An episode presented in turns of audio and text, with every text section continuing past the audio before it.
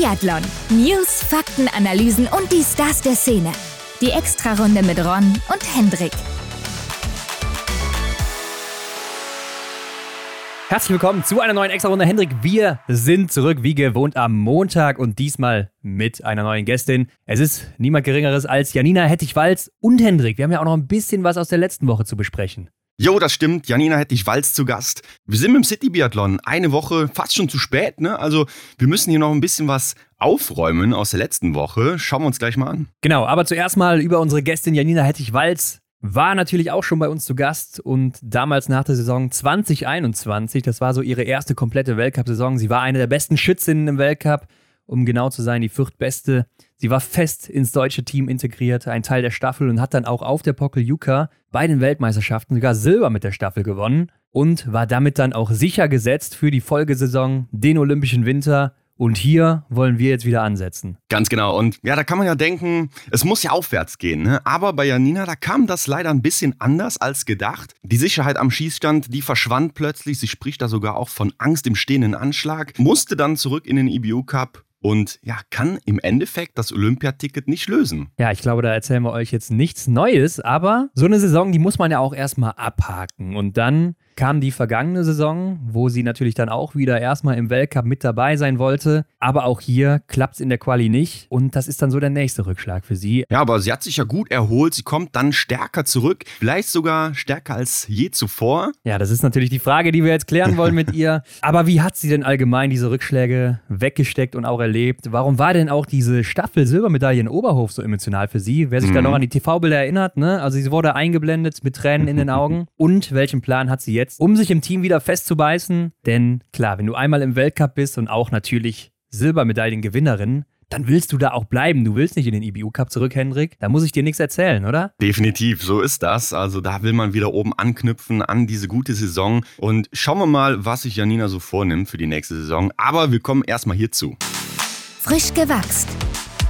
Im Moment sind wir ja im August, wo jedes Wochenende wirklich was abgeht. Ne? Und im September geht das ja noch so ein bisschen weiter. Also Biathlon Action vom Feinsten im Sommer ist geboten und da steht natürlich dann auch Anfang September das Martin Foucault Nordic Festival an. Und jetzt sind offiziell alle Teilnehmer und Teilnehmerinnen bekannt. Der letzte Mann, der dabei ist, ist aus Finnland, Tero Seppela. Ja, lange haben wir darauf warten müssen. Ne? Wir haben auch letzte Woche schon spekuliert, wer könnte da noch so ja als letzte Bombe da gezündet werden, ne? damit noch der letzte, ja, der sich vielleicht da noch ein bisschen schwer tut, beim Martin Foucault Nordic Festival dabei zu sein, sich vielleicht doch noch ein Ticket schnappt. Jetzt Tero Seppala geworden. Ja, ist vielleicht nicht die Bombe, die wir uns erhofft haben. Ne? Ist jetzt kein schlechter, ganz klar, aber war genau. jetzt letzten Winter nicht so stark unterwegs wie noch davor den Winter. Und wir haben es ja so ein bisschen damit verglichen, jetzt als Dorothea Vera als letzte dazu kam bei den Damen. Wer könnte das bei den Herren sein? Ja gut, da sind wir beim Tero Seppala natürlich ein bisschen weiter von entfernt. Aber wie gesagt, kein schlechter Mann, schneller Schütze, vielleicht auch einer für dieses Format und ist auch, glaube ich, zum zweiten Mal schon mit dabei wieder. Mhm. Die nächste Meldung, Hendrik, die ist ja wahrscheinlich schon ein bisschen älter und ja, ist eigentlich gar keine Meldung, das ist uns aufgefallen, ne? Also wir haben es selber entdeckt. Die Detektei-Extra-Runde war mal im Datacenter unterwegs und ja, haben wir gesehen, Johannes Dorle, der hat jetzt noch einen Zweitnamen. Also ich vermute, da war wohl irgendwie eine Heirat im Spiel oder ähnliches. Er nennt sich jetzt nämlich Johannes Dorle Swelldal, würde ich jetzt mal sagen. Ja, ich glaube nicht, dass man so ausspricht. ich glaube, SKJ E wird dann eher wie SCH ausgesprochen, also ja. Chefdal oder sowas dann. Mhm. Johannes Dorle Chefdal, aber vielleicht bin ich auch komplett falsch hier an der Stelle. Mein Norwegisch ist jetzt nicht so gut, Hendrik. Aber ja, der hat ja geheiratet im Juli, konnte man auch auf Instagram sehen, waren ja auch mhm. viele seiner Teamkollegen mit am Start. Und deshalb jetzt anscheinend der neue Name. Und das ist ja ungewöhnlich bislang bei Männern, das zu sehen, in der Szene zumindest, dass äh, die Männer auch ihren Namen ändern. Und er ist damit jetzt vielleicht so der Vorreiter für einige andere noch, die in Zukunft dann folgen. Klar, man kennt es gerade aus dem Damenbereich mit dem Namen Boucher, ne? Der hat da ja eigentlich so das Fass aufgemacht, ne? Aber klar, jetzt ist Johannes der Erste, so wie soweit ich mich auch erinnere. Mal gucken, ob da sich noch einer anschließt. Ja, bei den Damen ist es ja wirklich ein Ding, ne? Lena Hecking-Groß, mhm. Janina Hettich-Walz, ja. äh, Denise Hermann-Wick, also da sind so einige mit dabei. Mathe Olsby-Reuseland ja auch eine gewesen, was man vielleicht mhm. gar nicht mehr weiß, aber sie hieß mal Olsby einfach nur. Ja, verrückt, ja. Aber ja, da sieht man auch, wie schnell man sich dran gewöhnt und das wird auch bei ihm der Fall sein. Also ja, wenn da nächstes Jahr dann ein neuer Name auf der Liste steht, dann wisst ihr direkt, um wen es sich hier handelt. Mhm, also es ist nicht sein Bruder oder so, sondern es ist er. genau. Ja, Henrik, ich habe noch einen interessanten Artikel gelesen über das Training in Rumänien. Und mhm. da hat sich jetzt wohl ein ehemaliger russischer Athlet, Dimitri Shameev, 28 Jahre alt, dazu geäußert. Der ist wohl 2021 von Russland nach Rumänien gewechselt. Ja, wahrscheinlich hat er da bessere Karten einfach zu starten genau. und hat mal so ein paar Einblicke in das Training da gegeben. Zuerst mal hat er sich so ein bisschen beschwert, dass wohl viele Touristen auf der Laufstrecke zu Fuß, aber auch mit dem Auto unterwegs sind und sagt dann, dass jede Trainingseinheit deine letzte sein kann, weil das wohl dann ja relativ gefährlich ist. Ich meine, sowas ist vielleicht auch jetzt nichts Besonderes. Also ich könnte mir vorstellen, mhm da haben auch viele Deutsche mit zu tun, die dann auf der Straße hier in Deutschland unterwegs sind oder so mit Rollerski, ne? Genau, das gibt es ja auch bei uns hier, ne? Oder wenn du dich auch mal in deine Situation so reinversetzt, wenn du mit dem Fahrrad unterwegs bist in der Stadt, vielleicht ein bisschen ein anderes Thema, aber ja. geht in die ähnliche Richtung. Klar. Ne? Das ist wirklich gefährlich und wenn du mit diesen Skirollern unterwegs bist, klar, die Jungs aus Deutschland oder auch die Mädels, die haben natürlich damit auch zu tun. Ja, aber ich glaube, was ein bisschen wilder ist, ist dann seine nächste Aussage, dass die Bären hier rumrennen wie Hunde durch die Straßen. Also da sind wohl richtige Bären am Start in Rumänien. Mhm. Und neun Bären leben wohl auch direkt neben der Anlage da und die kommen dann im Dunkeln raus, suchen nach Essen. Und ja, ich glaube, wir hatten ja mal diese Meldung auch hier gebracht, dass ich glaube im Alpenraum Südtirol oder so mhm. jemand beim Joggen da von einem Bären überfallen wurde, ja. ähm, weil er ihn einfach nicht gehört hat wegen Kopfhörern im Ohr oder so. Und klar, wenn du wegläufst vor Bären, die laufen dir hinterher und dann äh, bist du Beute für die. Mhm. Und das kann man sich ja vorstellen, wenn man auf Rollerski unterwegs ist, ist das ähnlich. Ich kann dir sagen, also wenn man auch ein bisschen auf TikTok oder so unterwegs ist, die kriegen ja. richtig Speed drauf, die Dinger. Und damit meine ich nicht die Rollerski. Ja, das ähm, habe ich auch auf Social Media des Öfteren schon mal gesehen. Zwischendurch bekommt man ja immer irgendwie andere Themen eingespielt und dann unter anderem auch sowas, wo so eine Familie unterwegs war im Wald. Die hat sich dann dabei gefilmt, wie sie dann so einen Braunbären oder was auch immer es für ein Bär war, äh, dann gesehen hat und äh, der hat die dann auch gesehen. Ne? Und dann haben sie ganz laut so Hey, hey Bär oder sowas gerufen. also es war sehr amüsant so als Zuschauer, ne? aber ich glaube, wenn man in der Situation steckt, ja, dann ja. geht es einem anders. Ja, du darfst ja nicht wegrennen, musst echt laut bleiben bleiben und sowas. Mhm. Ne? Also ist zumindest das, was man so hört. Keine Ahnung. Ich will jetzt auch nicht in die Situation reinkommen, sage ich dir ganz Absolut ehrlich. Nicht. Aber gut, er kann auch aktuell nicht in Russland trainieren, weil er dann die Waffe nicht über die Grenze bekommt. Das ist dann wohl auch schwierig. Und in Rumänien selber gibt es auch kaum Berichterstattung über Biathlon. Die Rennen laufen zwar, aber es gibt jetzt keine Interviews oder so nach den Rennen. Und finanziell ist das Ganze wohl auch nicht so attraktiv. Ne? Also er darf das Preisgeld behalten, hat letzte Saison 2500 Euro gewonnen. Das ist natürlich nicht viel. Und 4.000 bis 5.000 mhm. Euro sind da für Skier wohl ausgegeben worden. Und insgesamt geht so sein ganzes Gehalt halt für ihn selbst drauf. Ne? Training, Material, Reisekosten. Da bleibt wohl nicht so viel übrig. Aber er hat immer noch ein ganz großes Ziel und das ist wohl eine EM-Medaille. Ja, das ist mal so ein schönes Beispiel, dass Biathlon auch ganz anders sein kann. Ne? Also man schaut ja immer nur nach oben so auf die ersten 30 im Weltcup, ja. ähm, die wahrscheinlich gut davon leben können und, und die ersten beiden wahrscheinlich äh, unfassbar gut. Aber dass es vielen anderen, auch gerade so in der zweiten Liga, die da ja, Probleme haben, überhaupt dann da Fuß zu fassen, dass es denen echt schwierig fällt, wahrscheinlich ähm, den Sport überhaupt noch auf lange Sicht machen zu können. Definitiv, aber Hendrik, es gibt einen Mann, dem fällt das oder der Biathlon nicht ganz so schwierig. Das ist Johannes Dingesbö. Der kann auch gut davon leben. Der kann auch ganz gut davon leben. Und der hat sich jetzt ein bisschen dazu geäußert, wie das ist, jetzt zum zweiten Mal Vater zu sein mit einem kleinen Kind da zu Hause oder Baby. Im Juli ist ja, war es Juli? Ja, ich glaube schon, seine Tochter zur Welt gekommen und hat so ein kleines Interview gegeben, wo er aber auch gleichzeitig direkt mal eine Warnung an die Konkurrenz raushaut, dass ihn oh, das ja. wohl nicht zu sehr beeinflusst hat. Also er ist ja jetzt beim Blink-Festival nicht angetreten und musste jetzt auch das Trainingslager in der Seiser Alm in Obertiljach auslassen, wo die Norweger wohl gerade vor Ort sind. Also mhm. ich habe eben noch eine Story gesehen von Tajebö, dass sie da irgendwo auf dem Berg unterwegs sind. Aber danach wird er wohl wieder überall teilnehmen. Also äh, wir werden ihn dann auch bei den norwegischen Sommermeisterschaften jetzt Mitte September wiedersehen. Und es läuft wohl insgesamt auch ganz gut. Ne? Also er trainiert, wenn Besuch da ist oder abends dann eben mal, wahrscheinlich wenn die Kinder schlafen.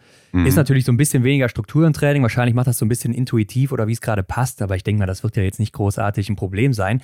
Was er aber sagt ist, dass der Juli dieses Jahr besser läuft als letztes Jahr. Das ist verrückt, oder? Ja, also das ist natürlich mega verrückt. Und wenn man dann denkt, dass vielleicht der Winter auch noch mal ein bisschen besser läuft, dann gute Nacht. Ja, vielleicht hat er einfach diese Situation, dass er denkt, okay, jetzt habe ich hier diese zwei Stunden für mich, die muss ich effektiver nutzen oder noch mal besser, weil dann habe ich wieder andere Aufgaben. Und vielleicht war das letztes Jahr noch nicht so krass, ne, dass er da noch ein anderes Empfinden hatte. Ja, ich denke auch, wenn man das gut managt, so, dann ist das schon machbar. Ne? Also sei es, dass man vielleicht morgens irgendwie dann auch direkt mal rausgeht oder so, wo die Kinder mhm. vielleicht schlafen oder gerade versorgt sind. Ich weiß nicht, da steht Hedda vielleicht gerade auf, dann geht er mal eben zwei Stunden rollern oder drei Stündchen oder sowas und ist dann wieder da und äh, chillt dann zu Hause rum oder so und die Kinder laufen um ihn her und er, mhm. er, er ruht sich so ein bisschen aus, aber versorgt die auch ein bisschen dann, spielt mit denen. Ich weiß es nicht, wie das aussieht, aber könnte mir vorstellen, dass es vielleicht irgendwie so funktioniert. Und ja, ich glaube auch, äh, wird natürlich die Nummer eins sein und ganz klar ist auch, dass er sicher nicht nochmal eine Saison erleben will wie die vorherige. Ich meine, klar, mhm. Olympia lief gut, aber im Weltcup eben nicht so.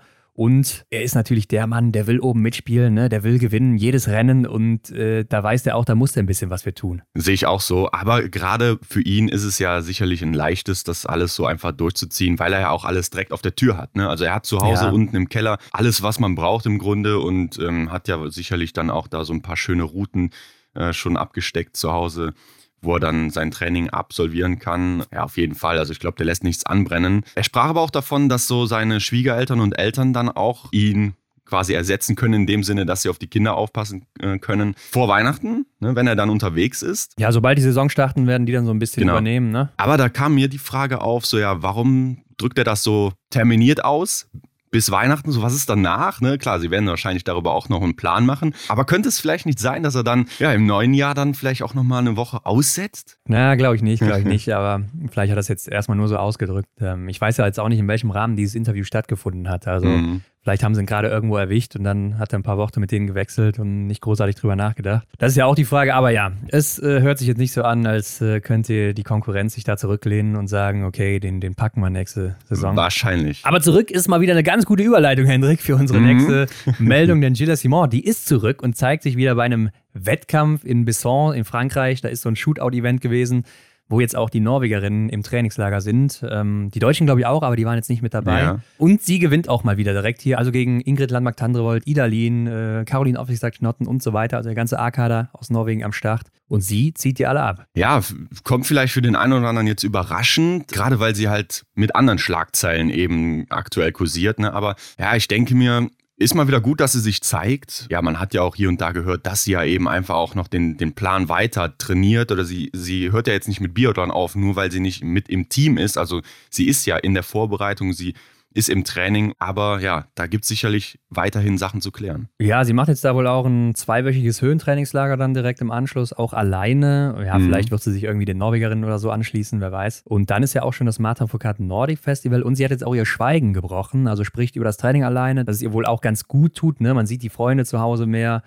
Und man macht dann eben auch neue Erfahrungen mit dem eigenen Körper und äh, trotzdem vermisst sie aber auch das Gruppentraining und es mhm. gibt wohl auch Diskussionen über eine Rückkehr. Und das Martin Foucault Nordic Festival ist wohl safe. Also da Aha. wird sie sicher starten. Ja, ja das, das glaube ich aber auch erst, wenn sie da am Start steht. Ne? Muss ich ehrlich sagen. Ich glaube, da kann noch viel mit reinspielen in so eine Entscheidung, dass sie dann plötzlich sagt so, ich weiß nicht, ob sie da vertraglich gebunden ist oder so, aber dass sie dann sagt, hm, nee Leute, das ist mir ja doch eine Nummer zu krass mit der Vorgeschichte. Ich bleib doch zu Hause. Ja, ist ja auch die Frage, wer das dann sagt. Ne? Also muss, ist ja nicht nur von ihrer Seite vielleicht, da gibt es ja noch eine andere ja. Seite. Ja, da muss man sich eben überlegen. Aber es hörte sich schon sehr sicher an, wie sie das sagte. Und es hört sich auch aus ihrem Munde sehr sicher an, dass sie natürlich dann nächsten Winter wieder am Start ist und dabei mhm. ist. Ich bin immer noch gespannt, wie das dann aussehen könnte. Und äh, sie sagt auch, dass sie hofft, dass das jetzt irgendwie schnellstmöglich vorbei ist, diese Sache. Aber ja, liegt ja auch irgendwie ein bisschen an ihr. Ja, genau. Also sie kann ja da wirklich klärend agieren. Also eigentlich könnte es wahrscheinlich so sein, aber ja, es bleibt, glaube ich, weiter spannend. Und damit äh, kommen wir doch mal zu den Meisterschaften, auch die jetzt an diesem Wochenende waren. Wir haben es letzte Woche gesagt, in Schweden, in Belgien und auch ein bisschen in der Schweiz war was los. Alle Ergebnisse liegen jetzt noch nicht vor zum Zeitpunkt der Aufnahme hier.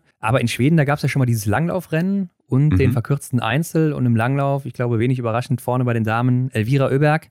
Also die laufen dann da wirklich jetzt ohne Gewehr einfach über die Strecke, das machen die aber jedes Jahr. Ja. Mhm. Und bei den Männern ist nicht Martin Ponzil-Oma vorne, sondern Sebastian Samuelsson. Ja, hätte ich eigentlich gedacht, dass Ponzil-Oma davor ist. Aber Sebastian Samuelsson, der ist ja hier auch deutlich schneller, ne? Also fast 20 Sekunden. Ja, also finde ich auch schon ziemlich beeindruckend. Ähm, auf der anderen Seite, man muss sagen, Sebastian Samuelsson, der hat ja auch im Weltcup schon teilweise Laufzeiten hingelegt, wo keiner rangekommen ist. Also wenn du dich vielleicht nochmal an die Saison 21, 22 erinnerst, zum Start damals, da ist er ja über die Strecke gepaced in Kontiolahti, mhm. äh, wo man schon gedacht hat, oh, der neue Johannes Ding ist böse geboren. Klar, kommt jetzt nicht aus dem Nix. Ja, also so überraschend ist es dann vielleicht auch nicht. Und klar, Elvira Oeberg, da müssen wir uns auch nicht drüber unterhalten bei den Damen, ist natürlich die schnellste Frau da, aber auch nur 10 Sekunden vor ihrer Schwester Hanna Oeberg. Ne? Und ähm, Anna Magnusson hält auch noch ganz gut mit, mit nur 16 Sekunden Abstand auf Elvira. Mhm. Zeigt sich auch in einer guten Form, finde ich. Und ja, wird irgendwie auch immer noch besser von Jahr zu Jahr, habe ich das Gefühl. Ja, kann man definitiv so festhalten. Enttäuschend ist natürlich wieder Platz 5, ne, aus meiner Sicht. Ja. Stina Nilsson, also in einer Kategorie, in einem Rennen, wo sie ja eigentlich dann ja doch schon zu den ersten drei aus meiner Sicht zählt, ne? gerade mit ihrer Vorgeschichte dann eben, wo ja, sie herkommt, aber ist jetzt hier dann auch 53 Sekunden langsamer als Elvira. Ja, und dazu muss man ja sagen, man hat es vor zwei Jahren, meine ich, schon mal anders bei ihr gesehen. Also ich meine, letztes Jahr war sie ja noch verletzt und vor mhm. zwei Jahren war sie ja das erste Mal mit so richtig dabei.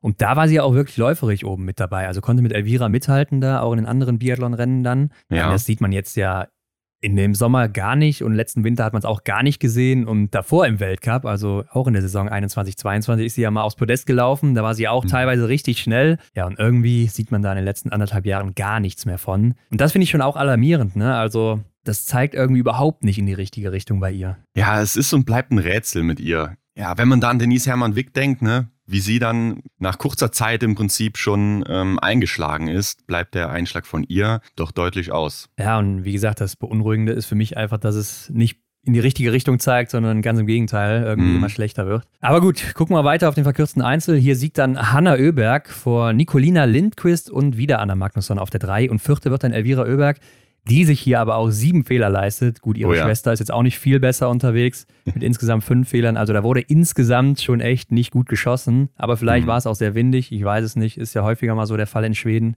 Ja, könnte gut sein, aber Lindquist, die hat ja hier auch nur zwei Fehler, ne? Aber ich könnte mir vorstellen, dass sie dann auch einfach sehr, sehr defensiv die ganze Sache angegangen ist. Ja, hat aber dann trotzdem eine Minute fünf Rückstand, ne? Und im verkürzten Einzel ist es ja nicht eine Strafminute, sondern 45 Sekunden. Also das mhm. heißt, sie ist schon deutlich langsamer gewesen, läuferig als alle anderen da vorne. Bei den Männern siegt dann aber hier Martin Ponzil-Oma und Zweiter wird dann Sebastian Samuelsson. Also die beiden ist ja ein gewohntes Bild, die wechseln sich oben immer wieder ab. Jesper Nelin äh, guckt hier und da vielleicht auch mal mit da rein. Äh, der ist aber ja im Langlaufrennen nicht gestartet. Hier ist er dann Fünfter geworden mit insgesamt sechs Fehlern. Ja, Martin Ponzil-Oma, der gewinnt eben mit vier Fehlern und Sebastian Samuelsson ist dann eine Minute neun hinter Martin Ponzil-Oma mit einem Fehler mehr. Also ja, hat dann auch läuferisch ein bisschen eingebüßt. Oder am Schießstand, vielleicht von der Schnelligkeit mhm. her. Ne? Oder beides zusammen so ein bisschen. Und ich habe auch gelesen, dass Sebastian Samuelsson so eine kleine Ansage gemacht hat, dass er jetzt auch schneller schießen will nächsten Winter. Ja, hoffentlich lehnt er sich da nicht zu weit aus dem Fenster und dann leidet die Trefferquote. Ne? Also das ist natürlich immer so ein Ding, das muss man unter einen Hut bekommen. Ja, ich denke, bei den schnellen Läufern ist das schon ein ganz gutes Rezept, schneller zu schießen, weil sie halt dann auch äh, so eine Runde mal schneller rauslaufen können. Mhm. Hier und da. Und äh, ja, wenn du halt jedes Schießen auch vier, fünf Sekunden auf die schnellsten vorne verlierst, auf den Johannes Dingesbö, dann sind das bei viermal Schießen schon 20 Sekunden, dann ist das wieder eine Runde, ne? Ja. Also da musst du vielleicht auch mehr riskieren mittlerweile und er ist jetzt auch nicht gerade einer der schnellsten Schützen, wenn man sich da auch mal die Stats anguckt. Die sind ja auch bei uns rausgekommen jetzt auf Instagram, mhm. ne? Da genau. kann man das ganz gut sehen. Ja, ansonsten gibt es in Schweden am Sonntag dann eben noch den Sprint. Und dann waren wir noch in Belgien vor Ort, Hendrik, ne? Haben uns mal angeguckt am Samstag diesen, ja, was war es so? Der, der erste Teil des Supersprints. Genau, also es ging ja schon mit vielen Jugend- und Juniorenrennen los und dann folgten die Damen und die Herren ne? in so einem, ja, wie du sagst, so in so einem Vorrennen. Ja, genau. Und es waren mit dabei auch das französische B-Team, also bei Männern und Frauen. Mhm. Damit auch eine, ein paar ganz gute Nachwuchsathleten und Athletinnen. Also gerade bei den Damen, ne? Jean Richard war äh, zusammen mit Selina Grotian die erfolgreichste Juniorin bei der ja. JWM jetzt. Und bei den Männern natürlich Florent Claude, Thierry Langer, so die Aushängeschilder auch gerade aus Belgien. Ja, und war natürlich dann auch schnell vorbei. Ne? Also ist natürlich ein kurzes Rennen dann gewesen. Es wurde dann zweimal geschossen. Und am Ende aber auch Florent Claude bei den Männern weit vorne hier mit zehn Treffern. Thierry Langer wird dann Vierter mit vier Fehlern, ne? aber auch nur 30 mhm. Sekunden dahinter. War ja auch eine kurze Strafrunde. Also ich denke mal, läuferig war vielleicht sogar ein bisschen schneller als Florent an dem Tag. Ja, ja. Und bei den Damen haben wir natürlich Lotte Lee ganz vorne, aber dahinter eben ganz knapp, nur eine Sekunde knapp dahinter Jean Richard. Mhm. Ja, das geht schon in die richtige Richtung da. Ne? Also das ist vielleicht so ein erstes Zeichen, dass da was kommen könnte. Und das war ja auch noch kein Titel dann hier an dem Tag, sondern der wurde dann erst jetzt am Sonntag, wo man auch noch keine Ergebnisse hat, mhm. ausgetragen. Und Ron, du erinnerst dich doch sicherlich, ne? wir haben da einen Athleten gesehen, der hatte ein Shirt an mit Biathlon Masters. Das ah, war ja, eigentlich mal eine ja, schöne ja. Idee und so ein schöner Weckruf an die ganzen Biathlon-Rentner, wie sie sich ja nennen. ne? Michael Rösch, oder schöne Grüße an Arndt Pfeiffer, Erik Lesser. Da könnte man doch mal eine Serie draus machen und äh, da kann man sich ja noch mal messen. Ja, im Doppelzimmer haben Arndt und Erik ja auch schon ein paar Mal drüber gesprochen, dass sie da Bock drauf hätten, glaube ich, auf so eine Mastersrunde oder so hier und da nochmal anzutreten. Ja. Aber man muss auch sagen, die Person, die jetzt da gestartet ist, die war schon deutlich älter als jetzt die drei, die du genannt hast. Ja, Also, ob das, das jetzt stimmt. noch so fair wäre, weiß ich nicht. Da müsste man vielleicht noch mal ein bisschen nach Alter auch dann äh, kategorisieren. Mhm. Aber ja, wie du sagst, klar, möglich ist das ne? und funktioniert anscheinend noch. Ja, ansonsten war es ja eine ganz coole, kurzweilige Veranstaltung da in Belgien vor Ort. Kann man nichts gegen sagen. Gut organisiert, ne? das ging Schlag auf Schlag da, die Rennen. Äh, war vielleicht ein bisschen schnell vorbei, habe ich mir so im Nachhinein gedacht. Ja. Also nachdem das letzte Rennen dann vorbei war, hat sich ja alles relativ schnell aufgelöst. Ja, stimmt. Aber liegt wahrscheinlich dann auch irgendwo so am, am fehlenden Rahmenprogramm, was noch so, also nicht vorhanden war, ne? Da hätte man vielleicht nachher noch ein bisschen was machen können. Ja, jetzt auch die Frage, wie sehr gewichtet ist dieser Samstag. Ne? Vielleicht liegt auch eher ja. so das Augenmerk auf dem Sonntag, wo dann nochmal vielleicht mehr Leute Zeit haben. Und ich denke, dann ist da auch wieder mehr los. Ne? Und vielleicht hat man dann da auch noch diese ein oder andere Idee, womit man dann das Publikum dann halt noch ein bisschen bei der Stange hält. Ja, also ich meine, es war ja auch ein langer Tag dann da vor Ort am Samstag. Und genau. Äh, also es gab schon reichlich Biathlon-Action und das haben sich ja auch viele Leute da angeguckt vor Ort. Aber es tut sich ja auch was, ne? Also da sieht man auch eine kleine Entwicklung. Die Strecke wurde geändert, da gab es jetzt eine andere Streckenführung. Ich weiß gar nicht, wie es letztes Jahr war. War das da mit der Zeitnahme auch schon so professionell wie dieses Jahr? Boah, weiß da ich nicht. Weiß ich nicht. Aber man konnte es sogar live sehen, also aber nur, genau. wenn du im Ziel warst, ne? Ja, kommt mir so vor, als hätten sie da auch noch eine Schippe draufgelegt. Und es gab ja sogar so eine Tombola. Ne? Also man konnte sogar ja, Lose kaufen und was gewinnen. Also ja, da, da, bekommt man schon was geboten, wenn man dann eben die Reise dahin antritt. Ja, war auf jeden Fall cool und hat Spaß gemacht. Aber okay, in der Schweiz gab es auch noch ein bisschen was. Da gab es dieses äh, Nordic Weekend ist da ja auch jedes Jahr so eine Veranstaltung und da gab es einen Sprint und dann gab es eben auch noch so Rollerskirennen und dann gibt es noch so einen komischen Berglauf, wo, glaube ich, so ein kleiner Mix dann stattfindet mhm. am Sonntag und ja, Amy Berserger setzt sich im Sprint durch, bei den Männern ist es Joscha Burkhalter und dann an diesem Langlaufrennen, Rollerskitag, ist es dann Lea Meyer bei den Damen und bei den Männern ist es Du Pasquier, äh, mhm. hört sich sehr französisch an. Also, ja. aber was mich so ein bisschen überrascht hat, ist, dass Niklas Hartwig relativ weit abgeschlagen war, beide Male. Vielleicht hat er den City Biathlon noch ein bisschen in den Beinen gespürt. Ja, oder vielleicht passt es halt einfach gerade mit seiner Trainingsplanung nicht so überein. Ja, gut, aber wenn du gerade halt auch einen intensiven Trainingsblock hattest oder so, dann bist du natürlich auch erstmal müde und mhm, kannst genau. dann nicht so die Leistung abrufen. Aber Hendrik, damit sind wir ja auch schon beim City Biathlon 2023. Sehr schöne Überleitung, ja. Ja, wir waren mal wieder vor Ort ne, und konnten dann alle Rennen auch sehen, was man ja im Stream oder im Fernsehen nicht sehen mhm. konnte. Äh, ich verstehe das ja auch nicht. Warum zeigt man denn nicht einfach alles im Stream, wenn doch das ZDF schon vor Ort ist? Die Leute werden ja alle wahrscheinlich pro Tag sogar bezahlt, ja. die da mitwirken. Das heißt ja, ob die jetzt die Kamera vorher anschmeißen und vielleicht auch nur den Test machen, aber wenn du es doch im Stream zeigst, ist doch alles okay. Jeder kann es gucken. Ja, wenn ein Fehler passiert, ist ja auch egal. Man muss ja nicht mal kommentieren unbedingt. Mhm. Aber so hätten die Leute das alle sehen können. Und so gab es ja jetzt nur im ZDF dann am Ende die Finalrennen. Ganz genau, ja. Die Quali-Rennen, die wären natürlich noch schön gewesen. Ich weiß jetzt nicht, ob man unbedingt das äh, Jugend- oder Juniorenrennen zeigen muss, dieses Nachwuchsrennen. Aber klar, so wenn es schon mal da ist, ne, gebe ich dir recht. Also wenn alles aufgebaut ist und man im Prinzip nur auf andrücken muss, dann ja, könnte man doch da irgendwie so einen Stream einbauen, absolut. Und gerade bei diesem Abschiedsrennen, ne, das gab es ja auch mit ganz vielen deutschen Athletinnen und dann eben auch noch Publikumsmagnetinnen wie Martholz Bereusland und äh, Tiril Eckhoff ja sogar. Ne? Also das wäre doch sicherlich auch gut gegangen. Ja, viele Leute haben es ja auch gefragt, ob es da keinen Stream gibt und äh, man das irgendwo gucken mhm. kann. Aber ja, ich weiß nicht, es stand zumindest irgendwo in dieser Ausschreibung, dass da ein Stream angeboten wird, aber ich habe echt mal gesucht und nichts gefunden und ich glaube, da gab es wirklich nichts. Ja. Na gut, Youngster-Rennen haben wir uns angeguckt, Hendrik. Ich fand gerade auffällig, einmal ist mir beim Stehenschießen bei den Jungs aufgefallen, dass ich glaube, drei von vier, die da zuerst kamen, alle den Öldal gemacht haben. Also die ziehen ja, das, genau. Ja, die ziehen das Gewehr dann unter dem Arm weg, unterm Vorderarm und äh, sind dann direkt im Anschlag. Also scheint ein Ding zu sein für die Zukunft. Ja, scheint sich vielleicht auch durchzusetzen. Ja, könnte ich mir gut vorstellen. Das werden die sich bestimmt mal zusammen angeguckt haben und gesagt haben, hier, Leute, wir müssen auch diesen Standard erreichen lass uns das direkt integrieren. Ja, und ich fand, man sah doch deutlich noch den Unterschied zur Elite dann später, äh, was die Schnelligkeit am Schießstand angeht. Also mhm. auch gerade oh ja.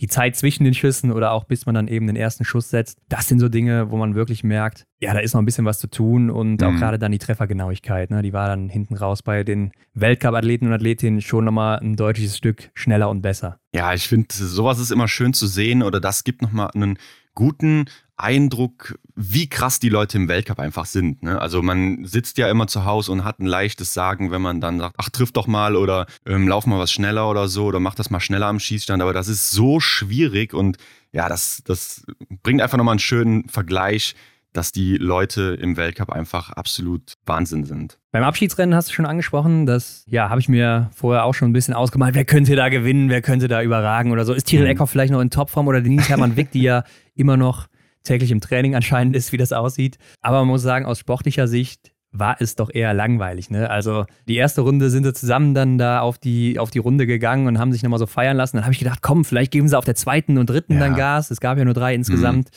Und dann war es aber so, dass sie nach jedem Schießen dann nochmal auf alle gewartet haben, dann wieder sich eine Runde haben feiern lassen und dann auf der letzten Runde eben nochmal und dann alle zusammen natürlich ins Ziel gekommen. Mhm. Und klar, es war nochmal so ein bisschen dieser schöne Abschied für die Zuschauenden vor Ort und dann eben auch für die Athletinnen da selber. Aber sportlich hatte es eben keinen wirklichen Wert mehr, ne? Ja, das war fast schon enttäuschend. Ne? Also man kann es irgendwo verstehen, dass sie es so gemacht haben, wie sie es eben gemacht haben. Klar, ne, was, was, willst du dich da jetzt dann auch noch richtig ins Zeug legen und irgendwie nochmal allen zeigen, dass du einfach äh, eine Spitzenathletin bist oder warst dann in dem Sinne.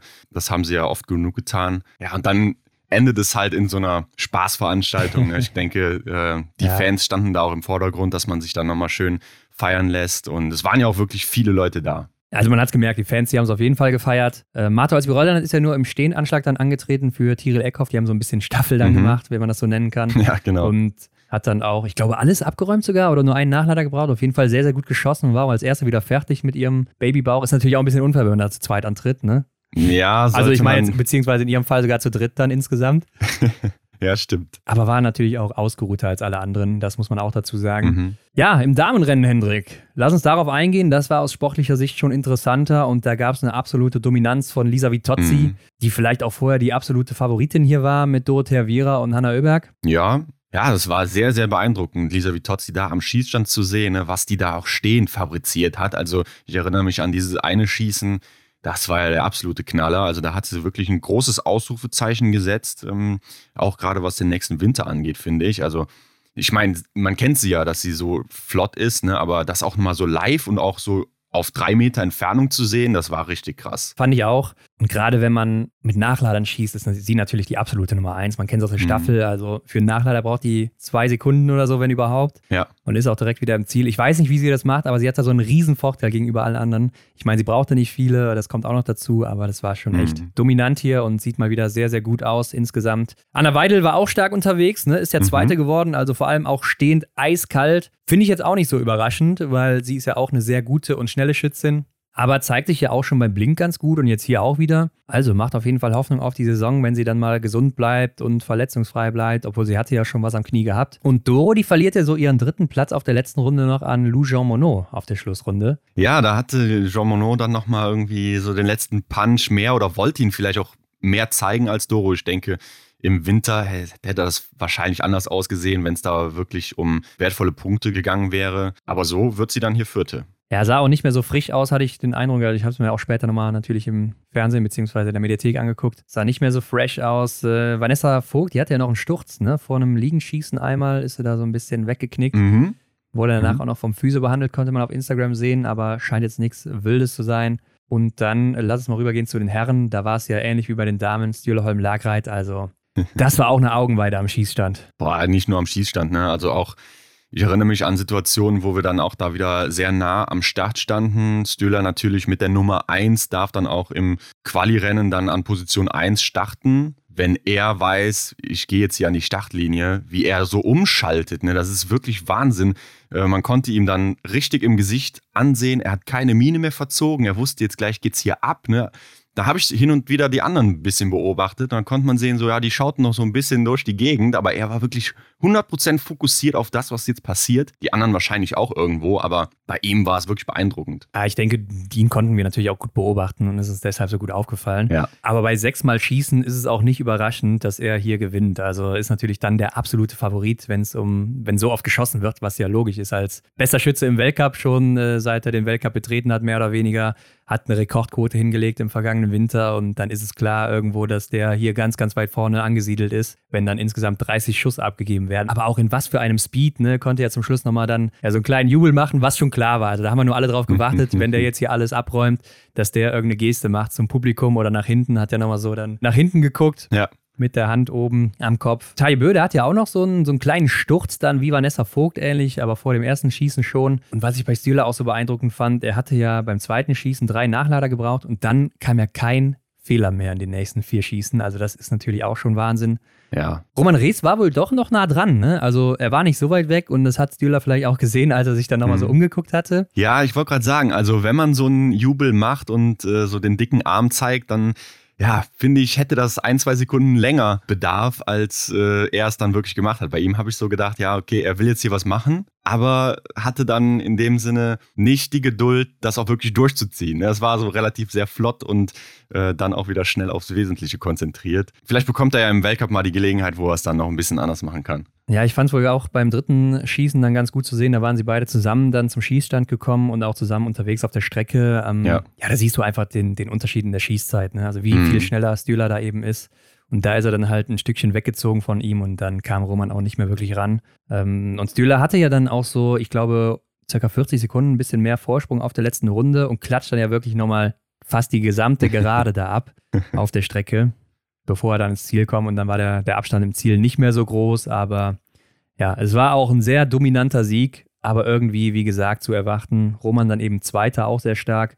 Macht es beim letzten Schießen nochmal so ein bisschen spannend mit seinen drei Nachladern, wo mhm. man aber auch wirklich dann wieder in der Mediathek gesehen hat, dass er da anfängt zu zittern mit ja. der Hand so richtig. Also da hat er vielleicht dann auch die Nerven ein bisschen gemerkt. Ja, ich denke, das, das kommt halt dann mit jedem Fehlschuss, ne, mit jedem Nachlader, den du brauchst, verstärkt sich das dann. Und ja, ist wahrscheinlich auch eine gute Übung gewesen für ihn. Ja, ist natürlich auch so eine Typsache, denke ich, am Ende. Aber ja, wir waren live vor Ort, ne? Und viele haben es ja auch geschrieben, dass wir auf einmal im TV waren, Hendrik. Ja, ich konnte es gar nicht glauben. Ähm, mein Handy stand dann auf einmal auch gar nicht mehr still, weil mir viele Leute einfach auch ein Bild geschickt haben oder auch bei uns auf Instagram wurden Bilder geschickt das, und, und Nachrichten haben wir bekommen, dass wir gesehen wurden auf einmal. Ja, wir standen ja da irgendwie zufällig hinterm ZDF und dann waren wir halt irgendwie, also ich habe mir auch nochmal angeguckt, man, man sieht halt voll, ne? wenn man darauf achtet. Ja, stimmt. Also hatten wir unsere ersten TV-Minuten. Mal schauen, ob wir dann irgendwann auch mal vors Mikro kommen.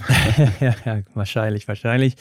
Aber es haben sich auch viele Leute um, äh, um uns gesorgt. Ne? Gerade ich sah dann nach paar Stunden in der Sonne natürlich mal wieder aus wie so ein Krebs, aber Entwarnung, Leute, mir geht's wieder gut. Ja, ja, aber ob das so gut ist, Henry, ich weiß es nicht, ich weiß es nicht. Aber es ist ja ein bekanntes Phänomen bei dir. Auf jeden Fall, das Event an sich ist ja echt top organisiert. Ne? Viele haben es auch geschrieben, es war ein cooles Event, die jetzt vor Ort waren, äh, dass mhm. man so nah an die Stars rankommt oder so. Also da muss man echt mal sagen, da ist der City Biathlon schon echt gut für. Ja. Und es ist natürlich auch eine super schöne Stadt da mit diesem Kurhaus und den Bäumen und dem Park, der da dran ist und so weiter. Das Villenviertel, wenn man da so ein bisschen höher geht. Also mhm. muss man schon sagen, ist echt immer top. Und wir nehmen uns ja immer so viel vor und man schafft das am Ende gar nicht. Ne? Also da denkst du dir, ja, komm, dann sagst du dem noch Hallo und hier und da und irgendwie kommst du am Ende gar nicht dazu und machst dein eigenes Ding hier an der Stelle. Da muss man sich schon wirklich festlegen, was macht man an einem Tag, was nicht oder so, weil mhm. ansonsten klappt das gar nicht. Ja, und es ist dann auch wirklich schwierig, dann nicht in die Zuschauerrolle zu verfallen. Ne? Also wenn man dann da wirklich in dem Sinne seinen Job macht, ne? aber man will ja dann auch irgendwie, ja, das Rennen verfolgen und ist dann gar nicht so leicht. Ja, vielleicht machen wir uns dann nächstes Jahr nochmal einen besseren Plan, als wir eigentlich dieses Jahr schon hatten. Mal schauen. Aber wir haben es eingangs schon gesagt, dass natürlich aktuell echt viel Biathlon ansteht. Und so mhm. geht es in dieser Woche direkt weiter, Hendrik, mit der Sommer-WM aus Bresno-Osabli in der Slowakei.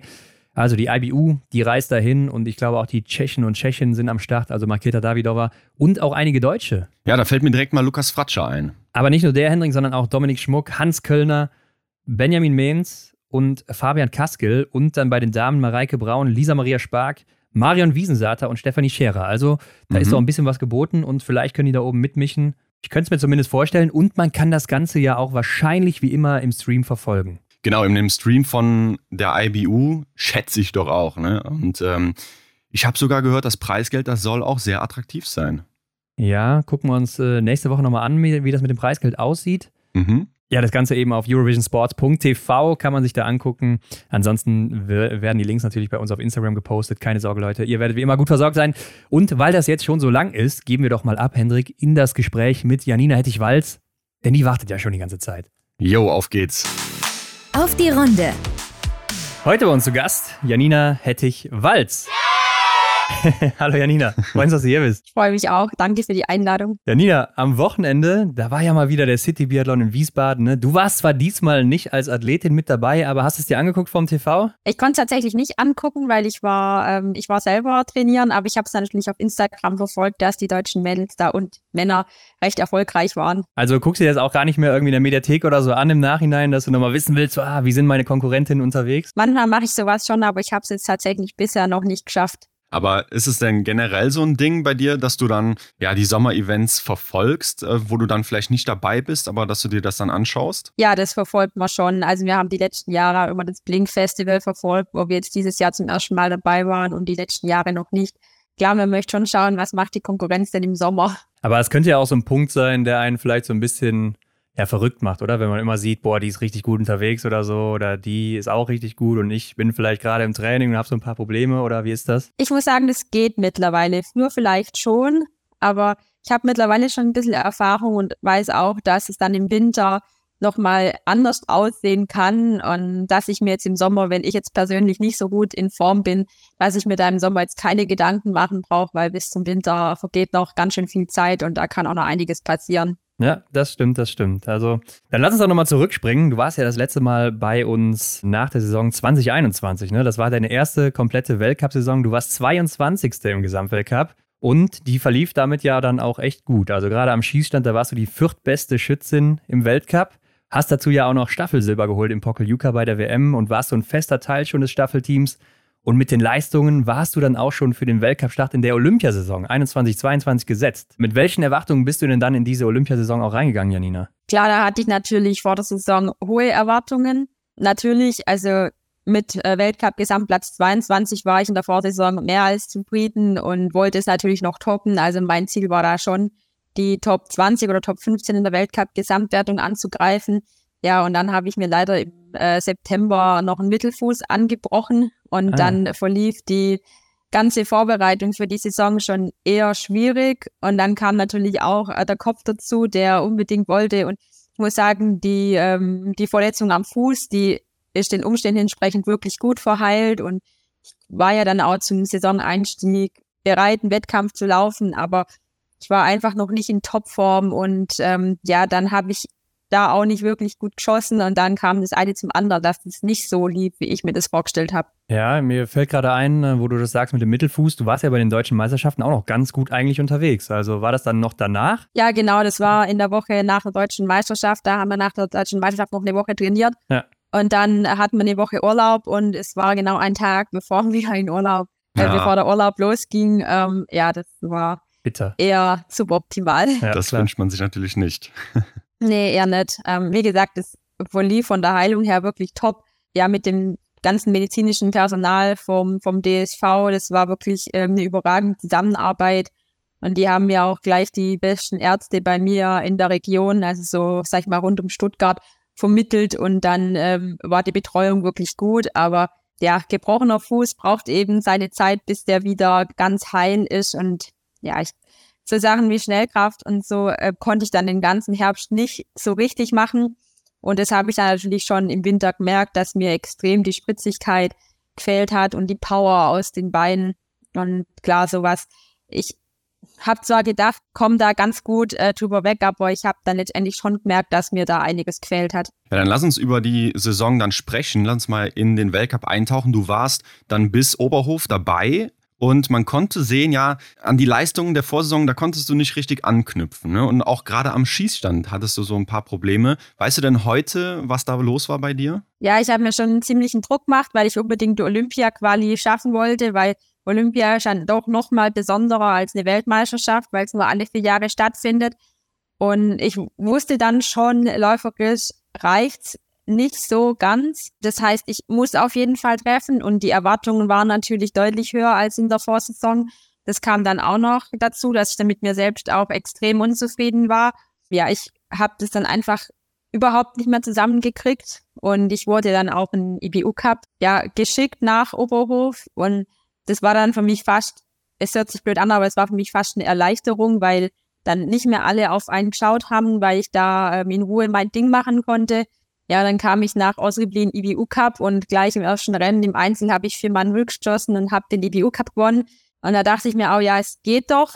Aber ich glaube, der Druck im Weltcup, den ich mir selber gemacht habe, war in dem Moment einfach zu groß. Ja, du sprichst ja auch Olympia schon an. Ne? Wie sah denn dann da zu dem Zeitpunkt, also nach Oberhof, wie sah es denn da mit deinem Traum aus, da noch dabei zu sein? War das noch greifbar für dich? Tatsächlich habe ich das nach Oberhof ziemlich abgehakt, weil wir wussten im Voraus, dass eigentlich vor Antons die Nominierungen schon rausgehen, dass Ruppolding der letzte Weltcup ist, bei dem man sich ähm, qualifizieren kann. Und ähm, ich habe das in dem Moment dann abgehakt gehabt, so schwer das auch war. Aber ähm, ich muss dann für mich selber sagen, okay, war vielleicht der Traum, aber das hat in dem Moment nicht funktioniert und ähm, will trotzdem nicht aufgeben. Ich wollte dann auf jeden Fall den Rest der Saison noch ordentlich zu Ende bringen oder zu allererst mal die Europameisterschaft, weil letztendlich mache ich auch Biathlon, weil mir die Wettkämpfe extrem viel Spaß machen und weil ich Bock hatte, Wettkämpfe zu laufen, weil ich dann schon gemerkt habe, dass meine Form langsam wieder kommt, aber dass es für Olympia einfach zu spät war. Ich habe mir immer selber gesagt, in vier Jahren ist wieder Olympia und so lange kann ich auf jeden Fall noch Biathlon machen, wenn es gut läuft. Der Traum ist also noch da mhm. und ähm, ich habe da versucht, mich da selber wieder mit positiven Gedanken aufzubauen. Ja, also direkt das nächste Ziel wieder gesucht, ganz klar. Du hast schon gesagt, du bist dann zurück in den IBU Cup gekommen und gewinnst einfach direkt das erste Rennen da. Also das ist ja auch irgendwie dann verrückt, finde ich zumindest, wenn man da dann hinkommt und im Weltcup vorher nicht so die Leistung zeigen konnte und dann gehst du da hin und bist auf einmal die erste, also die beste und wenn man da ja oben dabei ist, dann weiß man doch eigentlich auch, im Weltcup hat man doch auch das Zeug, oder? Ja, schon. Ich habe mir auch gedacht, wenn ich im, Welt, im Weltcup-Rennen 4x0 geschossen hätte, dann wäre das mit der Olympia-Quali wahrscheinlich kein Thema gewesen. Dann hätte ich die äh, geschafft. Aber ich habe, es war nicht mal so, dass ich mal 90 Prozent geschossen hätte. Also ein Fehler im Sprint oder ein Fehler mal äh, in der Verfolgung oder in einem Einzel ich habe dann gleich richtig ins Klo gegriffen ja, ja. und da kamen dann halt überhaupt keine Ergebnisse zustande. Ja, ich habe dann nach dem IBU Cup in Ossetli auch gedacht, ja, hätte ich die Firma Null vielleicht mal in einem anderen Rennen geschossen, aber das sollte in dem Moment einfach nicht sein. Und ich habe die Freude, dass es dann zumindest im IBU Cup funktioniert hat, hat da dann tatsächlich überwogen, obwohl dann einige Nachrichten eingingen, oh, wenn, wenn das mal wenn du das mal in einem Weltcup-Rennen geschafft hättest. Und ja, ich dachte mir auch, ist nett, nett gemeint, aber ähm, Weltcup und IBU-Cup ist dann, es sollte eigentlich keinen Unterschied machen, aber rein ähm, vom Kopf her war das für mich in der Situation ein Riesenunterschied. Ich war da im Weltcup im Kopf einfach nicht so befreit, dass ich das da geschafft hätte.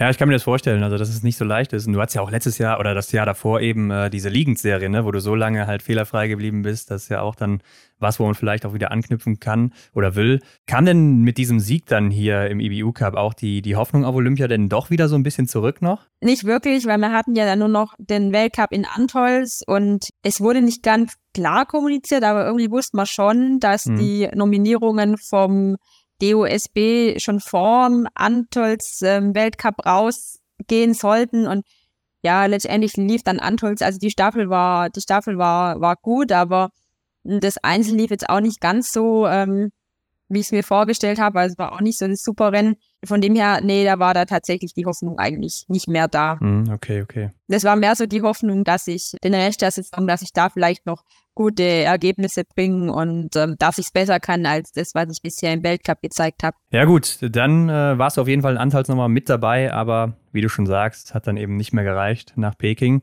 Aber du hast es auch eben schon gesagt, dass es ja dann für dich zur Heim-EM an den Aber ging. Das waren ja so vom Wind auch wirklich geprägte Rennen, weiß ich noch. Das war schon extrem damals. Und du holst aber zweimal Silber und einmal Bronze da bei den Europameisterschaften. Welche Bedeutung haben denn diese Titel überhaupt noch für dich, wenn du eine bist, die eigentlich im Weltcup unterwegs ist? In dem Moment hatten sie schon eine große Bedeutung für mich persönlich, weil ich da einfach wieder gute Rennen gemacht habe, wo ich zeigen konnte, dass es doch noch kann. Und wenn man es bei einer Europameisterschaft auf Podest schafft, dann weiß man auch mit der Leistung, wäre man im Weltcup auch nicht ganz verkehrt. Das war dann für meine eigene, für mein eigenes Selbstvertrauen, für die Sicherheit, äh, dass ich es noch kann, war das schon extrem wichtig. Das war auch, ich fand es von der Gruppe, von der Stimmung her eine richtig schöne Europameisterschaft. Das waren, waren tolle Tage da. Und da war ich sehr froh, dass ich da ähm, Medaillen holen konnte. Ja, es war ja tatsächlich dann so, dass es auch diese Heim- EM war. Ne? Und zum Vergleich, es gab ja in Oberhof dann die Heim-Weltmeisterschaft, die ja was, was wirklich Besonderes dann für den einen oder anderen war. Aber bring uns mal näher, merkt man das dann als Athletin auch